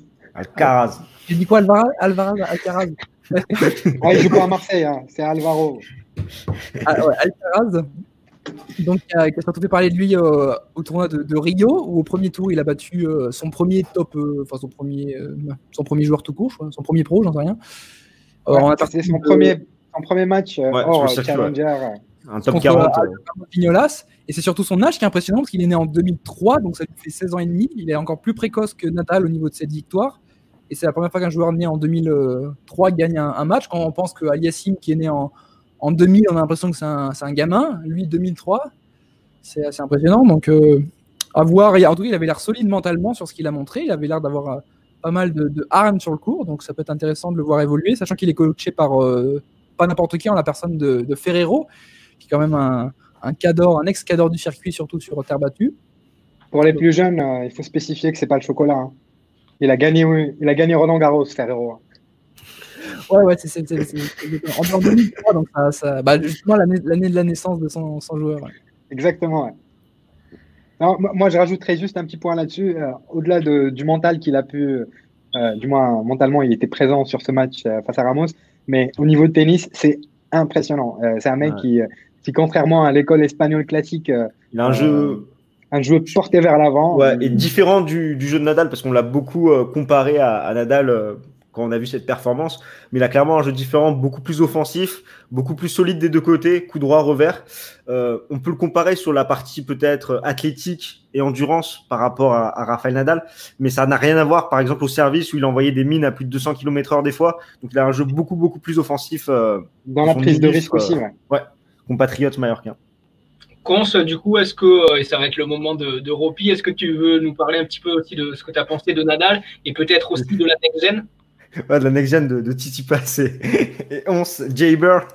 Euh, Nadal, Nadal, ouais, ben, début, début d'année un peu, un peu décevant quand même en tant que, que fan. Et je pense pour lui, avec, euh, comme souvent évoqué, le fait qu'il n'ait pas eu de, de vraies coupures entre euh, la Coupe Davis et son début de saison, donc euh, où il a enchaîné directement la TP Cup et l'Open d'Australie, où on le sentait un petit peu physiquement moins bien, un petit peu vidé, euh, ce qui est normal euh, par rapport à ce manque de récupération et son âge euh, vieillissant. Donc c'est vrai que il a fait euh, avec les moyens du bord, il a fait un quart de finale où, contre Dominique Thiem, ça passe pas si loin finalement, même s'il a été enfin il a, il a été devant sur sur chaque set quasiment et il le perd. Euh, mais il s'est bien rattrapé euh, à Acapulco, même si la concurrence euh, n'était pas forcément au rendez-vous. Il a montré de meilleures choses dans, le jeu, notamment en défense, cette capacité à, passer d'une phase défensive à une phase offensive. Donc ça a montré que physiquement, il était mieux. On n'en saura pas plus, sachant que je ne sais pas quand, ils vont rejouer. Donc voilà, un début en, demi-teinte. La next-gen, on peut parler bah, de Tsitsipas, qui a eu un début d'année compliqué. On pensait qu'il allait faire un peu une même saison que Alexander Zverev l'an dernier après son titre aux, ATP Finals. Ça n'a pas été le cas. Il a bien rebondi euh, à Marseille, à Dubaï, même si je trouve qu'il passe quand même à côté de sa finale euh, à Dubaï, où Djokovic avait quand même laissé pas mal euh, d'énergie en demi-finale. Et je pense que le grec pouvait vraiment mieux faire.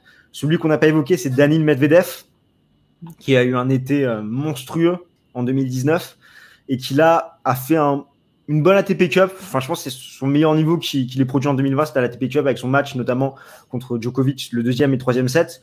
L'Open d'Australie est bien, il perd quand même contre un très très bon Vavrinka. Et derrière, c'est un peu le néant pour le Russe.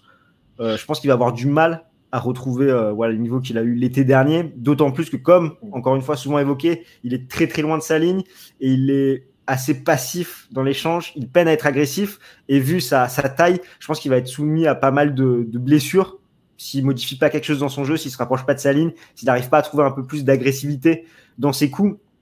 Et ça montre, comme tu disais, Riton, dans, dans un des derniers lives, il me semble, ben, le fait que le, le Big Three ait porté euh, tellement haut cette excellence, cette régularité, que maintenant on s'attend à voir ça chez tous les joueurs de la Next Gen, mais finalement c'est normal d'avoir des coups de mou, d'avoir des périodes avec des pics, euh, des baisses, et la Next Gen en est la parfaite euh, illustration. Certains s'en sortent un peu mieux que d'autres, ben, Titi passe quand même, ça reste solide. Euh, Zverev qui a, voilà, qui a eu des, des périodes de haut, de bas, mais je pense qu'il faut qu'on s'habitue dans les années à venir à avoir des joueurs qui perfent durant une certaine période, mais qui derrière ont des phases de décompression. Je sais pas quel est votre avis sur cette euh, next gen, sur le futur du tennis, si vous, vous me rejoignez sur cet aspect-là ou pas. Qu'est-ce que tu en penses, Amine? Moi, sur, sur euh, Medvedev, je suis d'accord sur la première partie de ce que tu as dit, euh, pas forcément sur la deuxième. Je pense justement que cet arrêt coronavirus va lui faire énormément de bien. Et pour moi, il est toujours il, est bloqué euh, au mois d'octobre. Euh, sa tête euh, n'a toujours pas basculé cette année. Donc, il n'arrive toujours pas à retrouver le niveau qu'il avait à ce moment-là. Il n'arrive toujours pas à, à, jouer aussi bien, euh, plus mentalement que physiquement, parce que le physique, pour le moment, il n'est pas sujet à des blessures récurrentes. Il arrive quand même à, à avoir le volume de jeu qu'on attend de lui, mais par contre, mentalement, à la première difficulté qu'il rencontre pendant les matchs, bah, il déraille, il, il débloque, il, il, sort du match et après, bah, il, il a du mal. On, on l'a vu à, c'était à Marseille ou à Montpellier, je crois, où euh, voilà, il, Montpellier, il perdait le premier set. Euh, il a fallu que son coach euh, parte du cours pour qu'il puisse se remettre. On s'est dit ah peut-être qu'ils vont discuter, il va remettre un peu les points sur les i pour le lendemain. Et ben le lendemain il, il, se fait sortir un peu lamentablement. En refaisant un petit peu les, les mêmes erreurs quoi. Donc euh, donc je pense qu'il est fatigué il a besoin de de, de, de, s'aérer d'une manière ou d'une autre. Euh, mais euh, au niveau tennis pour moi il, il, reste une version moins améliorée de Djoko en termes de, du jeu de défense en termes de, de toujours le coup de plus et toujours pousser l'autre à la faute. Donc pas pas de souci à ce niveau-là. C'est plus dans sa tête, dans sa tête que ça va pas. Après, pour répondre à, une question de, de Marlène, qui nous parlait, qui nous parlait, qui, nous posait la question sur la, la race to Milan. pour le moment, c'est tout aussi tronqué, on va dire. le classement, c'est Félix en premier, Thiago Sibotwild en deux, Ketmanovic, Chapovalov, Corentin Moutet, Rodionov, qui est un Autrichien qui a gagné un Challenger à Dallas qui fait de lui euh, sixième euh, joueur en moins de 21 ans. Euh, Siner, numéro 7, et, enfin demi-nord. Donc, pour le moment, ça ressemble à quelque chose si jamais ça devait s'arrêter ici et que le tournoi a lieu en fin d'année. Mais, en tout cas, pareil que pour, que pour les grands, le classement de la race n'est pas vraiment représentatif du niveau des, des, des joueurs pour l'instant. Et je réponds voilà, Julien par rapport surtout la technique de, de Medvedev qui, qui, revient sur sa technique. Pour moi, c'est vraiment son côté coup droit, il est monstrueux côté revers, mais c'est vraiment côté coup droit où il a du mal vraiment à faire avancer cette balle et à agresser son adversaire avec son coup droir. Ah, c'est euh, pas un coup chez lui, ouais. C'est ça. Et du coup, je pense que physiquement, voilà, il peut avoir des, des soucis de, enfin, par sa position assez loin de, de, sa ligne, sa grande taille, ça va pas forcément l'aider. Il a vraiment besoin de, de trouver plus d'agressivité dans ce coup. On peut évoquer également le cas de Dominique Thiem, qui est très, très, très, très solide depuis 2019, qui a vraiment progressé avec Nicolas Massou euh, sur les autres surfaces que la terre battue. Il a un jeu beaucoup plus régulier, il prend moins de risques, il joue un petit peu plus à, plat, il prend la balle plus tôt, il sert mieux. Bref, dans son jeu, globalement, c'est très très complet. Il l'a montré à l'Open d'Australie où pourtant on était euh, unanime. On le voyait vraiment contre-parfait si vous regardez le, live de, l'Open d'Australie. Donc il nous a vraiment tous surpris. Il mène quand même 2-7-1 contre Novak Djokovic en finale. Donc vraiment chapeau à l'Autrichien. Là, à voir ce que ça va donner si la saison sur Terre a lieu ou non, mais c'est vraiment, voilà, je pense, le, prochain nouveau vainqueur en Grand Chelem. Je ne sais pas si Ben et Riton sont de cet avis. C'est surtout que Tim, il varie beaucoup plus qu'avant. Ça s'est vu en Australie, euh, même s'il perd sa finale contre Joko, il a varié énormément en revers en faisant pas mal de slices. Il monte beaucoup plus à la volée qu'avant.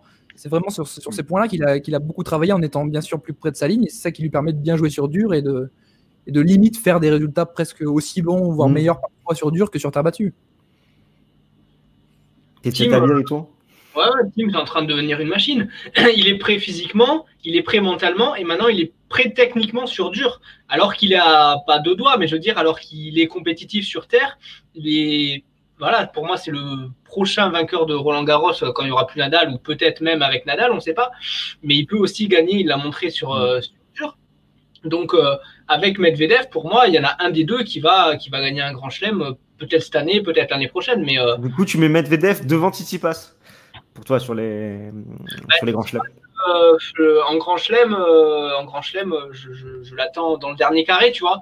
Donc euh, j'attends de voir ce, ce qu'il peut faire. Après, sur toute la saison, il, est, il a aussi des hauts et des bas. Il est, il est régulier, on peut le dire, mais mais pas, je sais pas, ouais, je, je mettrais quand même devant Medvedev, c'est peut-être voilà, personnel, mais Tsitsipas, je le sens pas encore aller au bout d'un grand tournoi, même si la donne peut changer, puisque maintenant il a gagné, il a gagné les ATP Finals. Mais, par contre, vous êtes vachement dur en, commentaire, comme euh, on le disait tout à l'heure, le fait que l'exigence et la barre qu'ont placé vraiment Roger Federer, Rafael Nadal et Novak Djokovic est, très très très très très haute.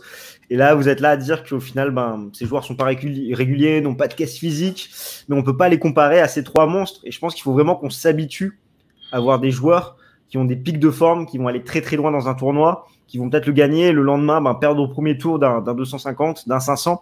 C'est normal, sachant que c'est plus dans la continuité finalement d'avoir des cas comme ça que l'exception que sont ces trois monstres. Donc je pense vraiment, voilà, faut que vous fassiez une idée que ça va être de plus en plus le cas. Euh, ensuite, je sais pas s'il y avait d'autres questions par rapport à tout ça avant qu'on bascule sur la WTA. Non, en tout cas, c'est sûr, comme tu dis, euh, que dans les prochaines années, ça va ressembler un petit peu à ce qu'on a eu au début des années 2000. C'est-à-dire que tu avais un peu chaque, joueur qui gagnait un ou deux grands chelems, mais jamais vraiment plus. Et euh, c'est après qu'on a le Big, Four, Big Free qui est arrivé. Mais là, on peut très bien se retrouver en fin de carrière avec un team qui a trois ou quatre grands chelems, un Pass qui en a deux, Zverev qui en a un ou deux, que des, des, grands chelems par là, mais jamais un seul qui en aurait 8, euh, 10, voire plus. Donc, euh, en tout cas, il n'y a aucun qui se dégage bien, bien plus que les autres, comme ça a pu être en, en 2004-2005 avec Federer et après avec Djoko. Mais c'est exactement ce que, ce que j'allais dire, c'est que ça va aussi ouvrir la porte à d'autres joueurs. Il va y avoir des percées de joueurs qu'on n'attendra peut-être pas. Je, pense, je sais pas, à des Roublev, à des peut-être Oger Aliassim, Chapovalov, qui vont être en capacité de gagner, d'être chef sur un tournoi et de gagner des grands Donc, il faut s'attendre à, ça pour l'avenir aussi, je pense. Alors, Djokovic gagnerait à Wimbledon s'il a lieu et l'US Open. Euh, Simon Bacha, par rapport, euh, ouais, c'est vrai que par, avant qu'il y ait cette histoire de, coronavirus, d'annulation, etc., beaucoup voyaient vraiment Djokovic euh, continuer assez loin sa victoire d'invincibilité en 2020. J'étais pas forcément d'accord euh, avec cette vision des choses, sachant que je trouve qu'en 2020, Djokovic a fait le taf, il a gagné, peu importe voilà, les matchs qu'il nous a fait. Mais pour moi, il avait laissé une bien meilleure impression ben, à la fin de son Open d'Australie 2019, par exemple, que ce qu'il a pu laisser à la fin de l'Open d'Australie 2020 ou de Dubaï 2020, euh, où on voit que, comme je le disais, il a progressé énormément dans son jeu offensif au service. C'est devenu vraiment une arme. L'amorti également qu'il a mis en place, on l'a vu utilisé énormément l'amorti euh, à Dubaï. Ça a dégoûté pas mal de ses adversaires. Par contre, l'âge vieillissant faisant, il a pas mal euh, diminué sur la partie défensive. Il va plus facilement à la faute. Il tient moins bien les longs échanges, les longs rallyes. On l'a vu contre Monfils, on l'a vu contre Dominique Thiem. Donc c'est vrai qu'il sélectionne un petit peu plus, entre guillemets, ses sets, où il va perdre plus facilement des sets assez secs. C'est ce qu'on a vu bah, contre trouve il me semble, il perd le set 6-2. Contre Team, il perd, euh, il perd 2-7 aussi euh, assez sec entre guillemets. Contre mon fils, 6-2 pareil pour derrière avoir une phase où il va se remobiliser, il va remettre la machine en avant.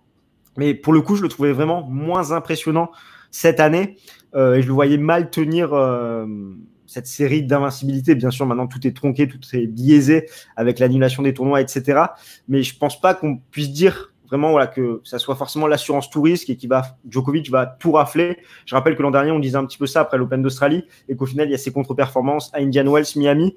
Donc avec l'âge qui, qui fait, je pense que tout est vraiment possible maintenant en Grand Chelem, même si euh, le Serbe restera favori pour ces, ces grands événements. Je sais pas si tu cet avis, euh, Riton, toi qui, qui est fan du, du joueur.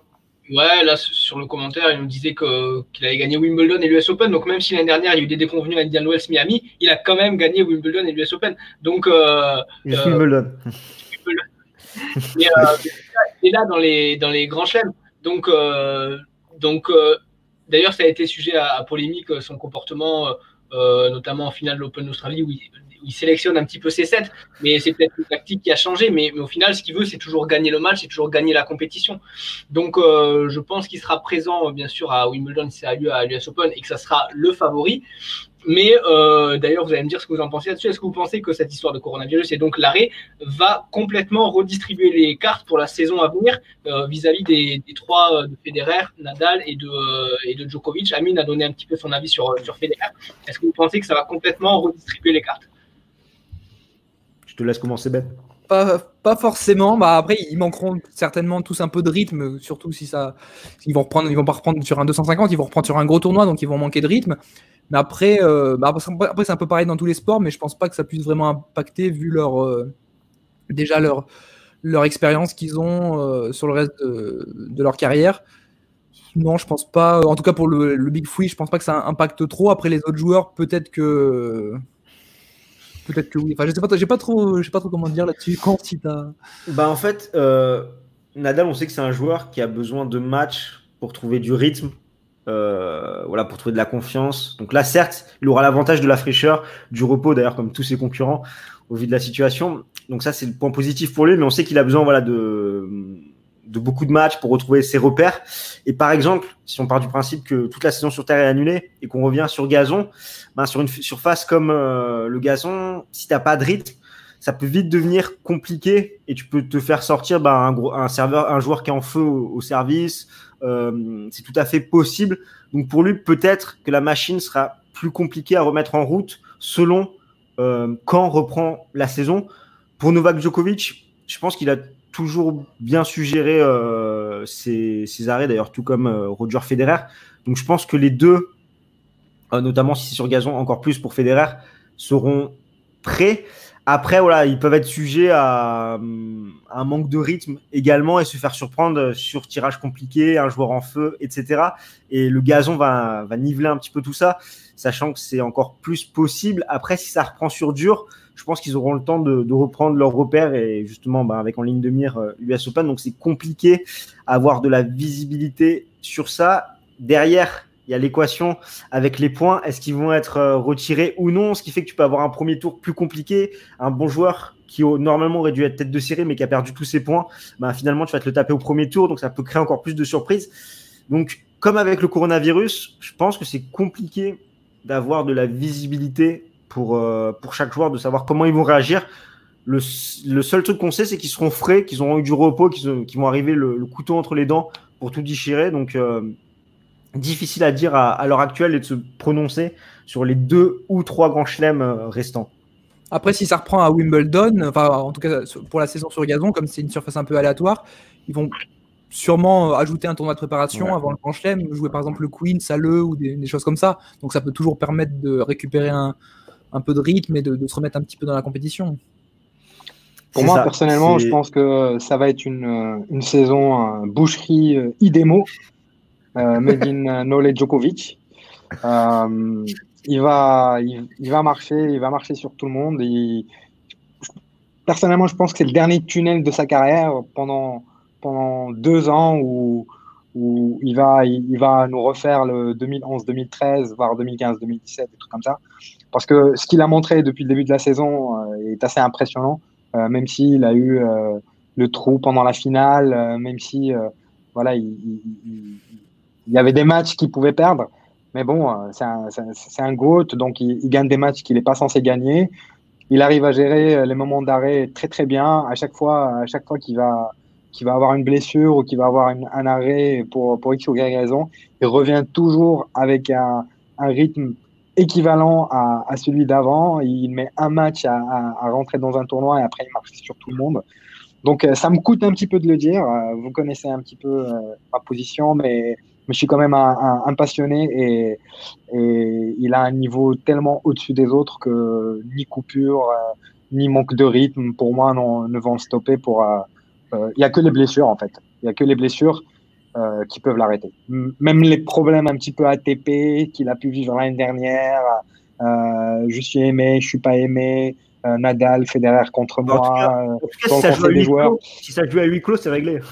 Ouais, c'est ça, il n'a pas de supporter. euh... Tu penses qu'il va être plus fort que le coronavirus cette année? Ouais, ben, si jamais le corona était personnifié, je pense qu'il prendrait 6-0, 6-0. Hein. donc, euh, donc, non, je pense malheureusement, euh, ou heureusement pour vous, fans de, de, de Joko, qu'il a encore des, des beaux jours de, derrière lui, du moins derrière le coronavirus une fois que le coronavirus va, nous laisser jouer et regarder le tennis. Et euh, que ce soit à l'US Open, que ce soit à Wimbledon, euh, je, je, vois Wimbledon, je vois personne, personne lui faire mal. Et, à l'US, euh, on connaît la, préparation d'avant US, elle joue beaucoup. Soit tu joues beaucoup et que tu arrives au bout des Master 1000, donc tu arrives lessivé. Soit tu, fais bien des demi, des trucs comme ça, et tu arrives en forme. et tu peux le bousculer, mais ah, ça va être dur. Ça va être dur. T'as as, l'air quand même sûr de toi parce que mine de rien, en Australie, qui est quand même son, son tournoi favori, ça joue quand même en 5-7 en, en, finale, même si le reste du tournoi il a plutôt bien géré. Malgré tout, la finale c'est 5-7. Donc euh, c'est ce que je t'ai dit. Je t'ai dit, il est passé à côté de certaines défaites, mais au final, euh, qui a le nom marqué sur le, le trophée, c'est lui. Euh, c'est ça, c'est ça le, le, le, principe des grands et le principe des GOAT, c'est que même quand, euh, quand tu dis que voilà, ils, ils, vont finir par, par perdre en finale d'un grand chelem face à un team en feu, des trucs comme ça, c'est finalement un team qui a explosé. Il, tu sentais qu'il y avait toujours le, le, match de Nadal dans les pattes. Et, et Djoko, voilà, euh, a, a, su gagner. Ça, ça, va être pareil à l'US. Euh, ça, ça, ça l'a été l'année dernière. Nadal, tu as Next Gen qui était en face de lui. Euh, voilà, on s'est tous dit c'est fini au bout du troisième. Ils sont arrivés euh, dans le cinquième. Medvedev, on pensait qu'il allait gagner. Et bra, fini. Donc, ça, pour moi, il passera à côté de certaines défaites. Mon fils, trois balles de match, il gagne pas. Donc, euh, tu vois, c'est toujours comme ça, malheureusement. C'est des mecs qui sont solides. Je sais pas ce qu'ils ont en tête, ce qu'ils ont dans la tête plutôt, entre les oreilles. Euh, c'est du Kevlar, c'est blindé, tu, tu pénètres pas, quoi. Donc, voilà, c'est assez impressionnant, quoi. Ça me. Voilà. Et c'était justement bah, une des questions de, Marlène qui nous disait c'est Gaël qui a perdu le match ou Novak qui l'a gagné. Euh, sur les trois balles de match, en tout cas, c'est plutôt Gaël qui, choque un petit peu. Bah ouais. Il a essayé de, les jouer en, un service et le coup qui suivait et, ça passe pas à tous les coups. Quoi. Donc, euh. Ensuite, Simon qui nous demande s'il y a quid du classement. Ben, pour le moment, comme on l'a dit euh, en début d'émission, on n'en sait pas plus. Ça va être un petit peu au jour le jour si on attend des communiqués de, de, l'ATP. Il y a trois pour le gel, a priori, ils aiment bien. C'est ça. Ouais. jeux bizarres. Il y en a un qui veut, qui veut que ça continue d'être retranché, c'est moi. un petit mot peut-être, on peut dire sur, euh, on nous demande sur euh, Kyrgios. Ouais, Kyrgios pour euh, pour Yuki. qui a bien joué en Australie et qui a, en fait, il a fait deux tournois en fait. Il a bien joué en Australie et il a fait un peu de caca à, Acapulco. Ouais, il a, il a, ouais, c'est ça, ouais. Et, son, match, son match contre Bautista aussi en ATP Cup. Bah, Kyrgios, malheureusement pour lui, hein, c'est ce que je vais dire est un petit peu, un petit peu vache, mais il n'y aura pas d'incendie tous les ans en Australie, donc il ne se sentira pas tous les ans héros national, donc il n'aura pas toujours cette motivation, mais par contre, quand il l'a, ah bah ça joue bien, ça joue bien, ça sert bien, il a, il a un niveau impressionnant, donc euh, ce qu'il nous a montré en Australie a fait plaisir.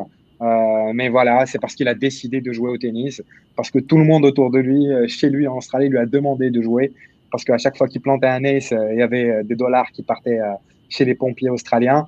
Donc voilà, tant qu'on n'investit pas d'une mission mondiale, peut-être que sa prochaine mission, ça sera d'arrêter le coronavirus.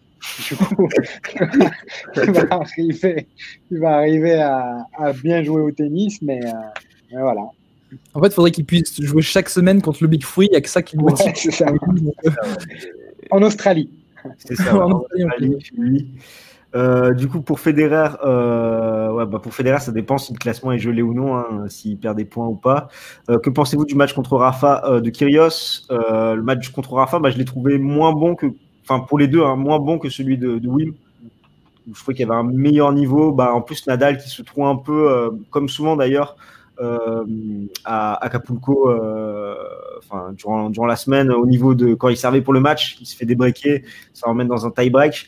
Les deux étaient un petit peu moins bons que ce qu'ils ont montré euh, sur le Grand Chelem londonien.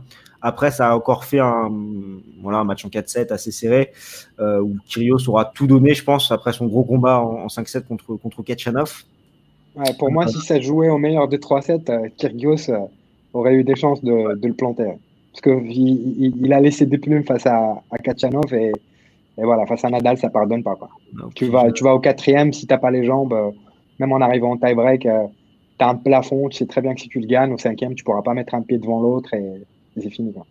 C'est ça. Après, je regardais Marlène qui nous parlait de la TP Cup. Ouais, ben, au niveau des points pour la TP Cup, c'était à chaque fois pondéré par rapport à, au classement euh, du joueur en question. Donc c'est normal que plus tu as battu des joueurs euh, classés haut, plus forcément tu as plus de points.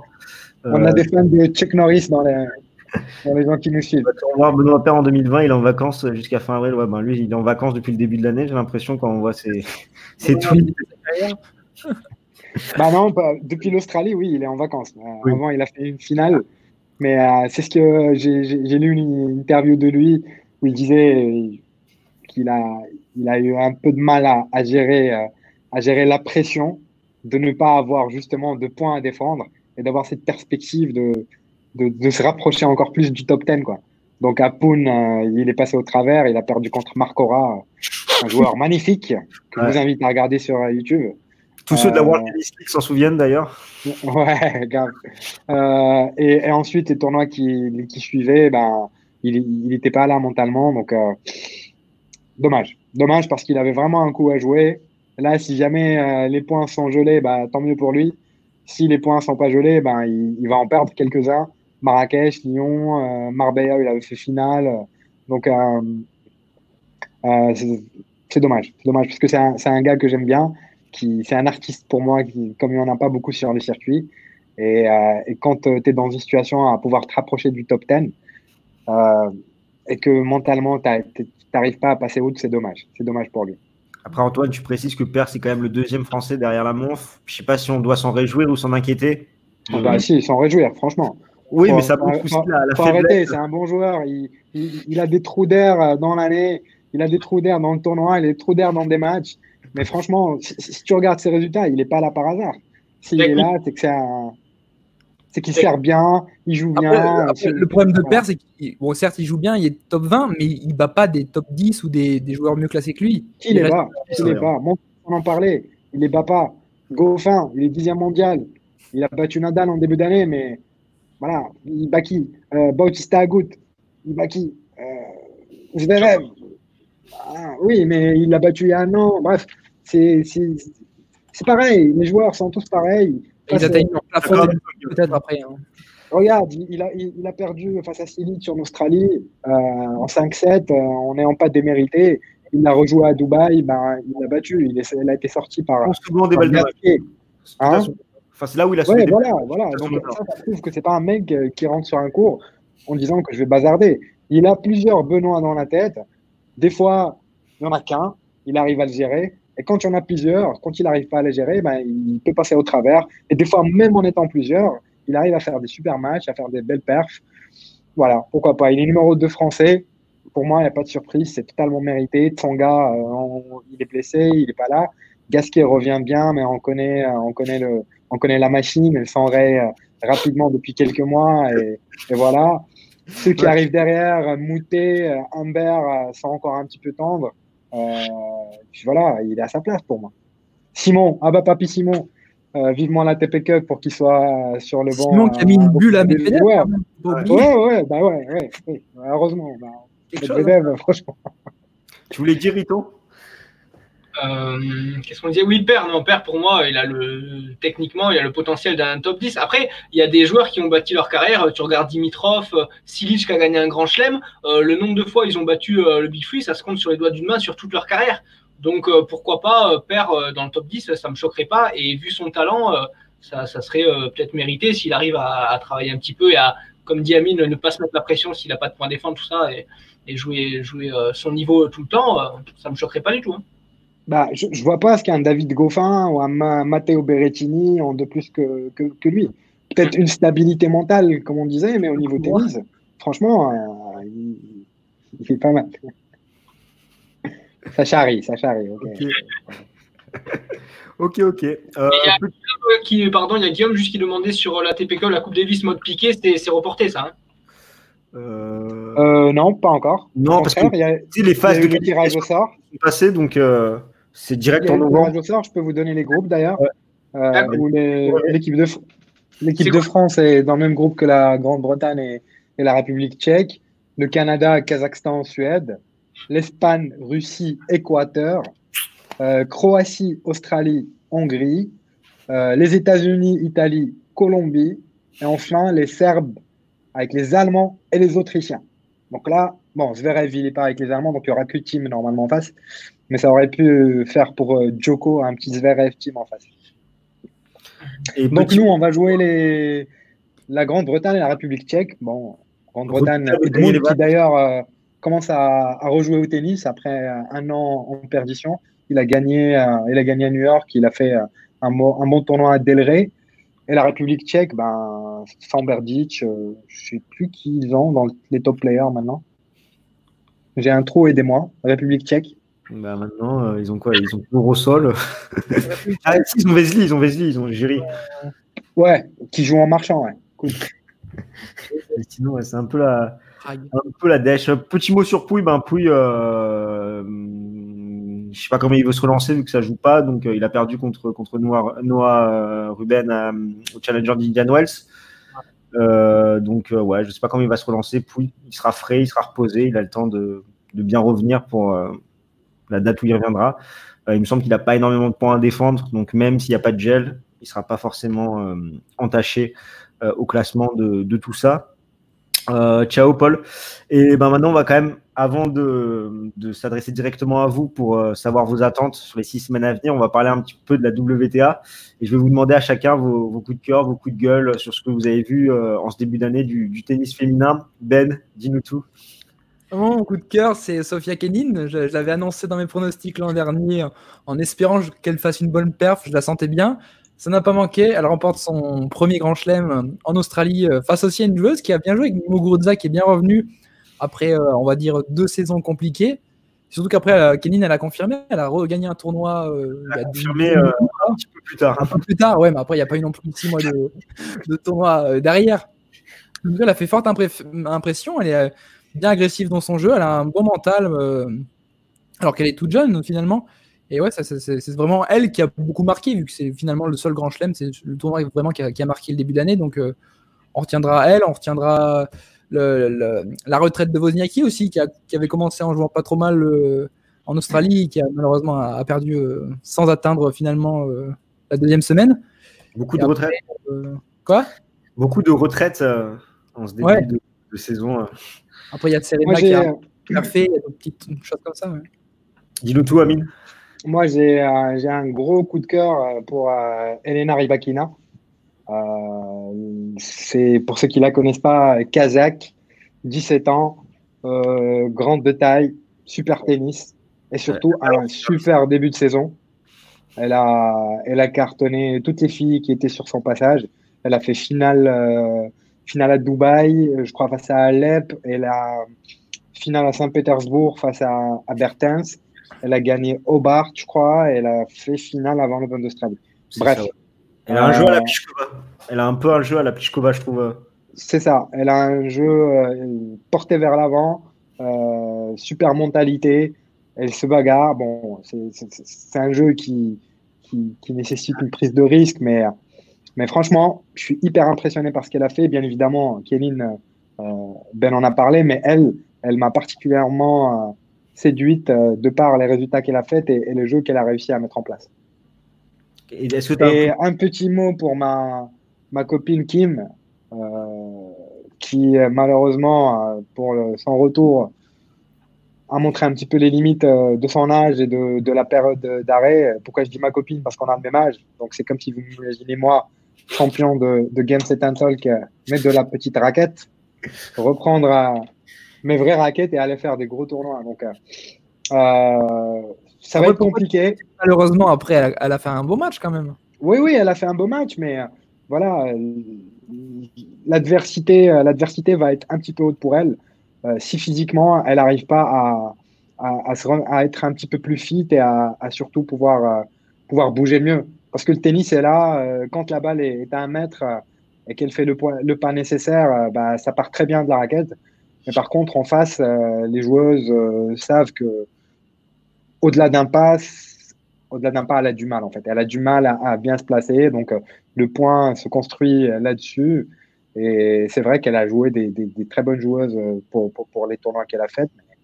J'ai du mal. J'ai du mal à la voir performer quand même suis d'accord avec toi. Riton, t'en penses quoi du début d'année euh, WTA J'aurais peut-être trois choses à dire. Euh, Barty qui euh, confirme qu'elle a peut-être un peu du mal dans son pays. Là, elle avait perdu contre les Françaises et puis là, elle n'a pas réussi non plus à, concrétiser à, l'Open d'Australie, alors qu'elle a tout pour elle. Hein. Il y a vraiment le niveau le, qui, je trouvais, au-dessus des autres joueurs, et, sa palette est complète et tout, donc c'est dommage pour elle. moi, j'ai un petit coup de cœur pour, pour Ange Jabber qui qui montre qu'elle est quand même, enfin, je sais pas, elle est, plus courageuse, je trouve, euh, de par son parcours et de par, euh, voilà, c'est, elle a beaucoup été critiquée aussi, elle a beaucoup de, de, de, retours, d'insultes et tout, c'est, c'est, pas facile, c'est pas la seule, mais, euh, mais voilà, c'est mon petit coup de cœur. En plus, elle fait un petit quart à, à, à l'Open d'Australie, donc vraiment, elle, progresse. Et puis, et puis les Françaises, c'est, le désert, quoi. Garcia, euh, le retour éclair de Golovin. Enfin, pour moi, il euh, faut se pencher plus sur la next-gen, avec peut-être les retours de, de, Dodin qui a. Ouais. Euh, qui, qui, revient bien. Et puis Clara Burel, pareil, qui retour de blessure et qui a gagné un tournoi, donc ou qui a été en finale, je sais plus. En tout cas, la next-gen qui est prometteuse pour la France, parce que là, actuellement, sinon, c'est pas ça. Quoi c'est le néant. Hein. Je suis assez d'accord avec tout ce que vous avez dit. Donc, Sophia Kedin, bien sûr, euh, formidable. Belle saison 2019, là, qui confirme en 2020, l'Open d'Australie, Lyon, même s'il y a eu cette petite phase de décompression qui n'a pas été si longue que ça, finalement. Euh, 11 Jaber aussi, formidable. Euh, merveilleux parcours à, l'Open d'Australie.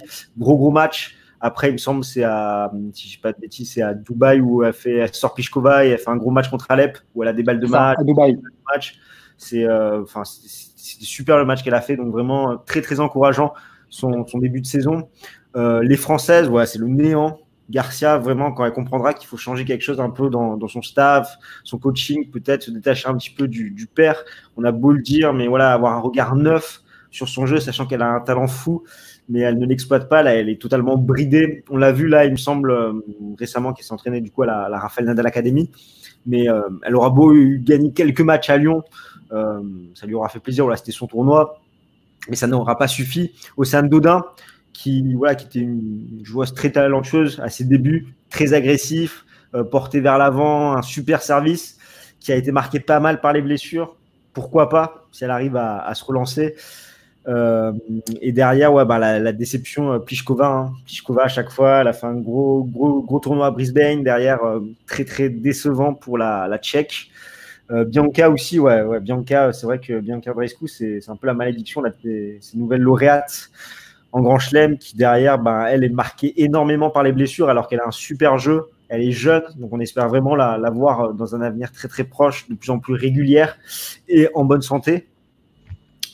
Euh, les, les, JO, est-ce qu'ils se font Kiki jouera avec Caro? Ben, Logiquement, oui. Euh, Mladedovic devais retrouver un, ouais, un coach, il faudrait qu'elle trouve un coach, euh, un peu plus qu'un coach aussi. Euh, Après, j'ai une petite question pour, pour vous, pour élargir un petit peu le débat sur les filles.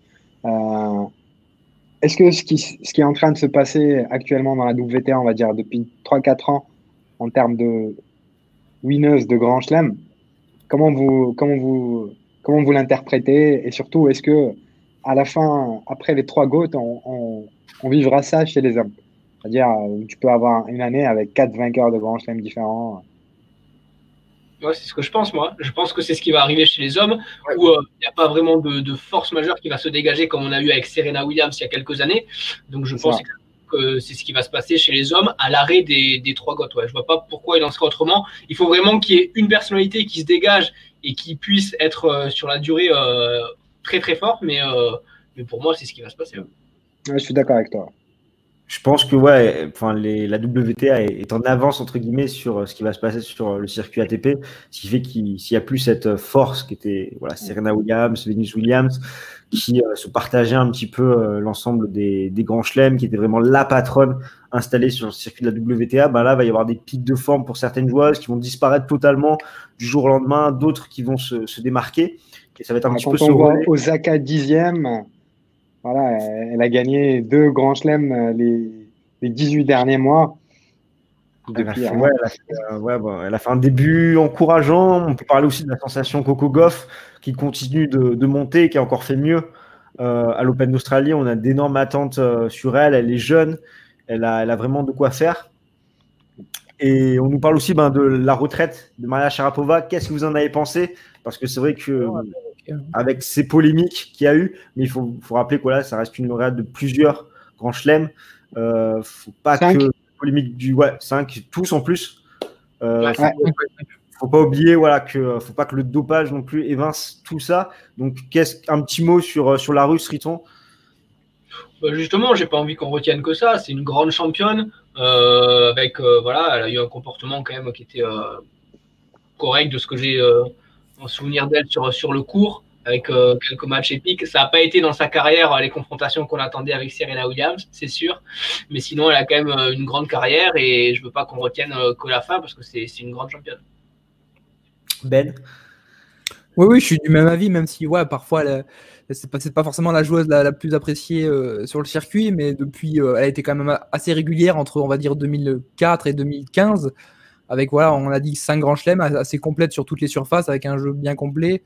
Donc oui, c'est sûr que c'est une joueuse qui va marquer euh, l'histoire du tennis, même si malheureusement depuis quelques années, elle faisait, enfin depuis 2-3 ans, on la voyait plus trop. Et toi, Moi, ce qui m'a marqué euh, le plus euh, chez elle, je me souviens de toujours, cette capacité à, à s'encourager sur un cours et à, et à, rester focus. Dès que le point se termine, elle se retourne vers la balle, elle est comme ça, à se parler, à se taper sur la cuisse et tout. C'était vraiment impressionnant. Et, et tu sentais que toute la détermination qu'elle essayait de, de, de mettre dans, dans sa routine et ses gestuels, elle la reproduisait dans les points, elle se bagarrait avec, euh, avec euh, le fameux cri euh, qu'on connaît d'elle, mais surtout une intensité assez impressionnante pour, pour le tennis féminin. Et ouais, la première française à la race, c'est Océane Dodin. Donc ouais, Sharapova, ça reste une formidable carrière, une précocité monstrueuse. Donc certes, il y a eu ces, affaires qui ont terni euh, sa, carrière, mais bon, derrière, au final, elle n'a plus rien gagné. Euh, mais il faut pas oublier que ça reste une, championne et que avec toutes ses retraites, un petit peu dans le tennis féminin, Wozniacki, Carla Suarez Navarro et euh, Maria Sharapova, donc euh, qui ont marqué ce début d'année 2020. Donc euh, ouais, non, je crois que c'est au Dodin en première à la race. Dodin 33e, Cornet 46e à la race. Putain, ça, ça fait mal. Hein. Fait très très mal. Hein.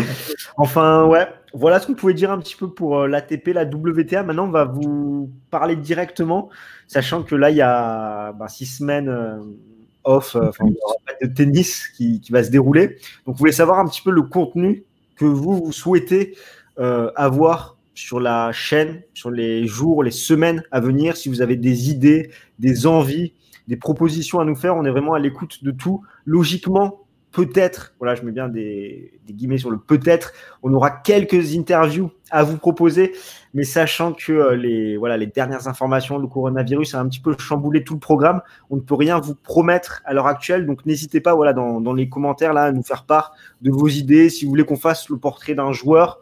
Qui, qui, vous intéresse, si vous voulez qu'on aborde euh, sur un débat euh, un sujet particulier, si vous voulez que Ben vous fasse d'autres vidéos sur, sur le coronavirus, des updates, etc. Voilà. c'est ça, débat ou des flashbacks sur des matchs de légende. Après, voilà, le, on a toujours ce problème au niveau des extraits, des droits à l'image pour alimenter nos, nos vidéos. Donc, c'est vrai qu'on peut pas forcément tout faire. On aimerait voilà, vous proposer plus d'extraits, plus d'analyses tactiques poussées avec euh, des images, des vidéos à la pluie, mais c'est pas forcément possible.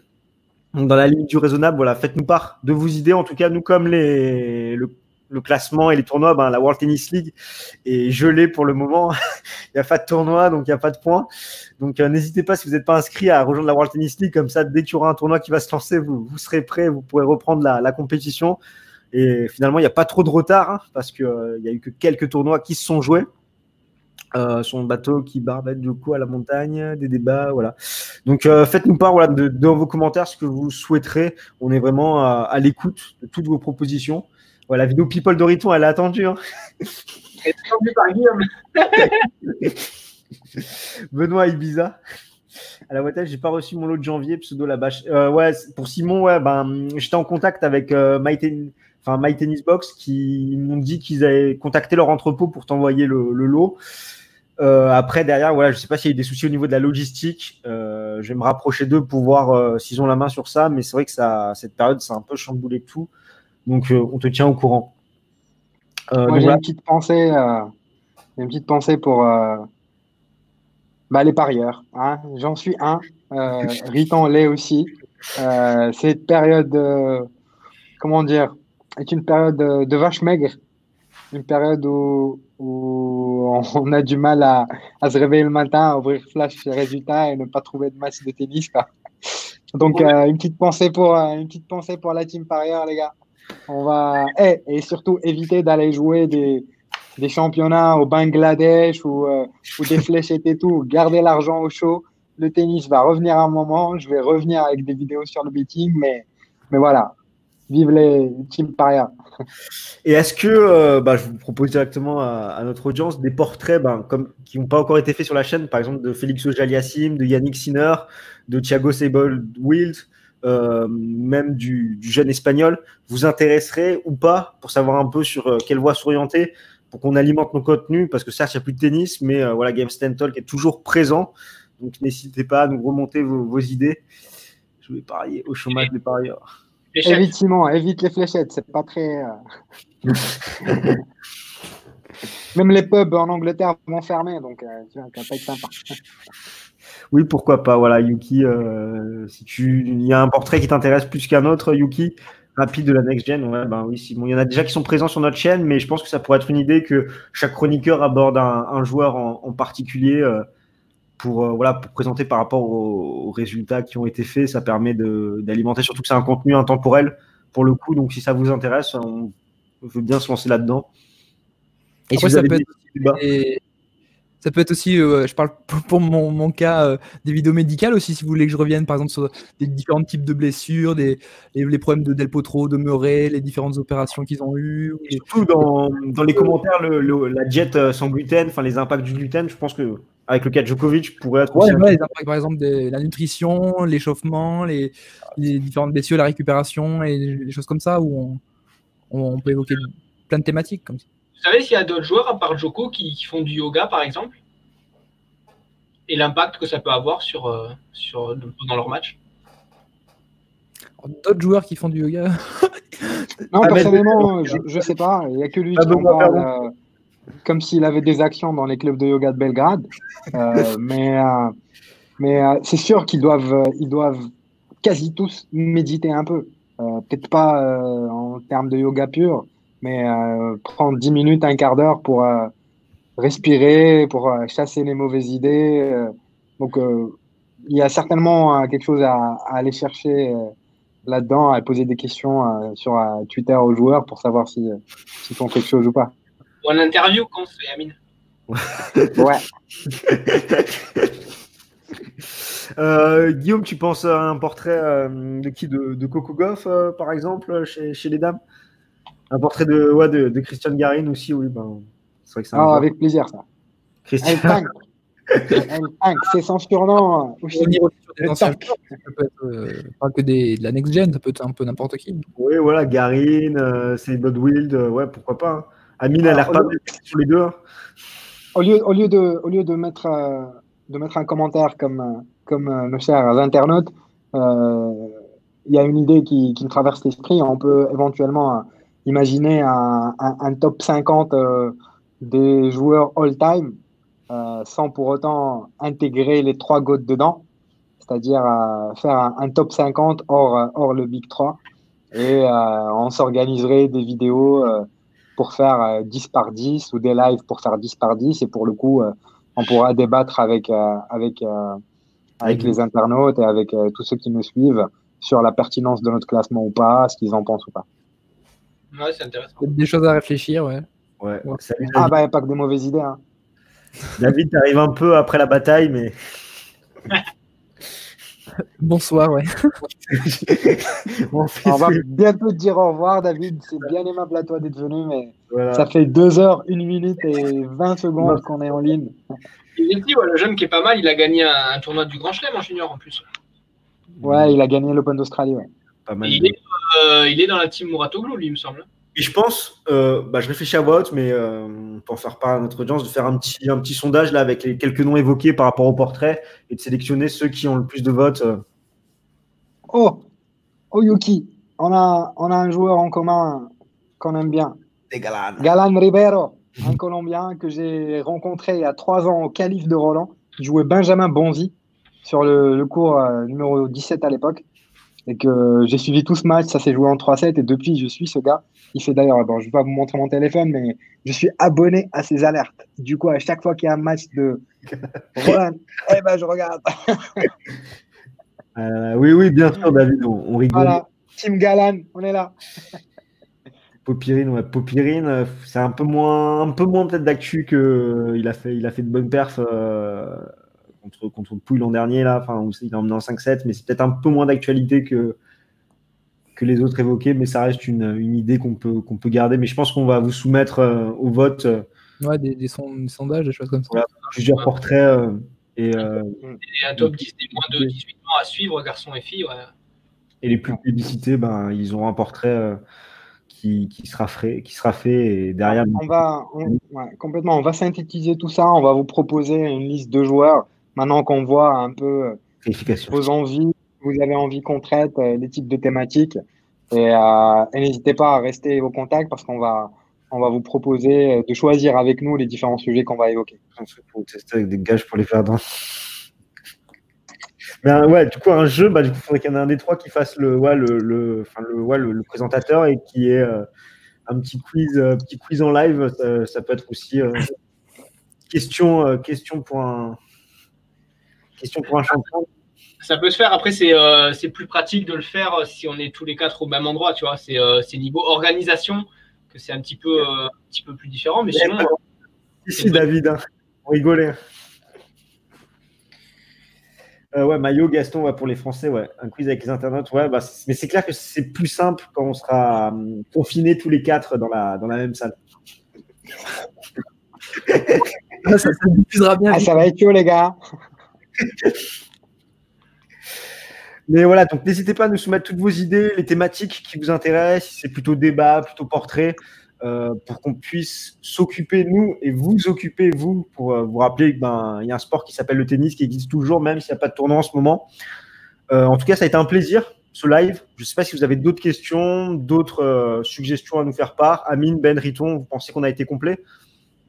Je pense. Oui, après, on ne peut pas revenir éternellement sur deux mois et demi de saison. Donc, mm c'est sûr que. Ah oui, et si vous avez d'autres questions, sur, que ce soit sur l'actualité en ce moment avec le, Corona, sur le tennis ou autre chose, n'hésitez pas. Un expert Corona, là, franchement. Euh. Expert de la bière, le Corona, oui. non. en tout cas, on, a, abordé pas mal de sujets. Euh, c'est sûr qu'on pourrait encore en parler pendant des heures. Mais euh, on, va, on va refaire cet exercice-là pour justement pouvoir échanger le maximum possible et, ne pas vous sevrer de nos vidéos et de notre présence sur YouTube. Voilà. Donc, ouais, Fernandez chez les filles, ouais, belle perf aussi. On rigolait, David. C'était juste pour te dire que le live était terminé. Mais sinon, euh, rien, de, rien de personnel, rien de méchant par rapport à, par rapport à ça. Donc, voilà, nous, on va conclure. Le quiz, bah, ça sera pour une, une prochaine fois, peut-être. En termes d'organisation, ça demande euh, quelque chose. Euh, à mettre en place. Donc j'espère que ce live vous aura plu, qu'on aura répondu à l'ensemble de vos questions, que vous êtes plus sensibilisés sur le coronavirus, euh, ses répercussions au niveau du tennis, que c'est un petit peu moins flou, même s'il y a toujours aussi peu de visibilité. C'était un plaisir d'échanger avec vous. En plus, on était tous les quatre, l'équipe au complet, pour une grande première. Donc, on n'hésitera pas à remettre ça. Et ben, moi, je vous dis à la prochaine et ciao, ciao les gars. Merci à vous tous de nous avoir suivis et merci à, vous trois. On remettra ça. À très vite. Au revoir à tous. Ciao. Ciao. End broadcast.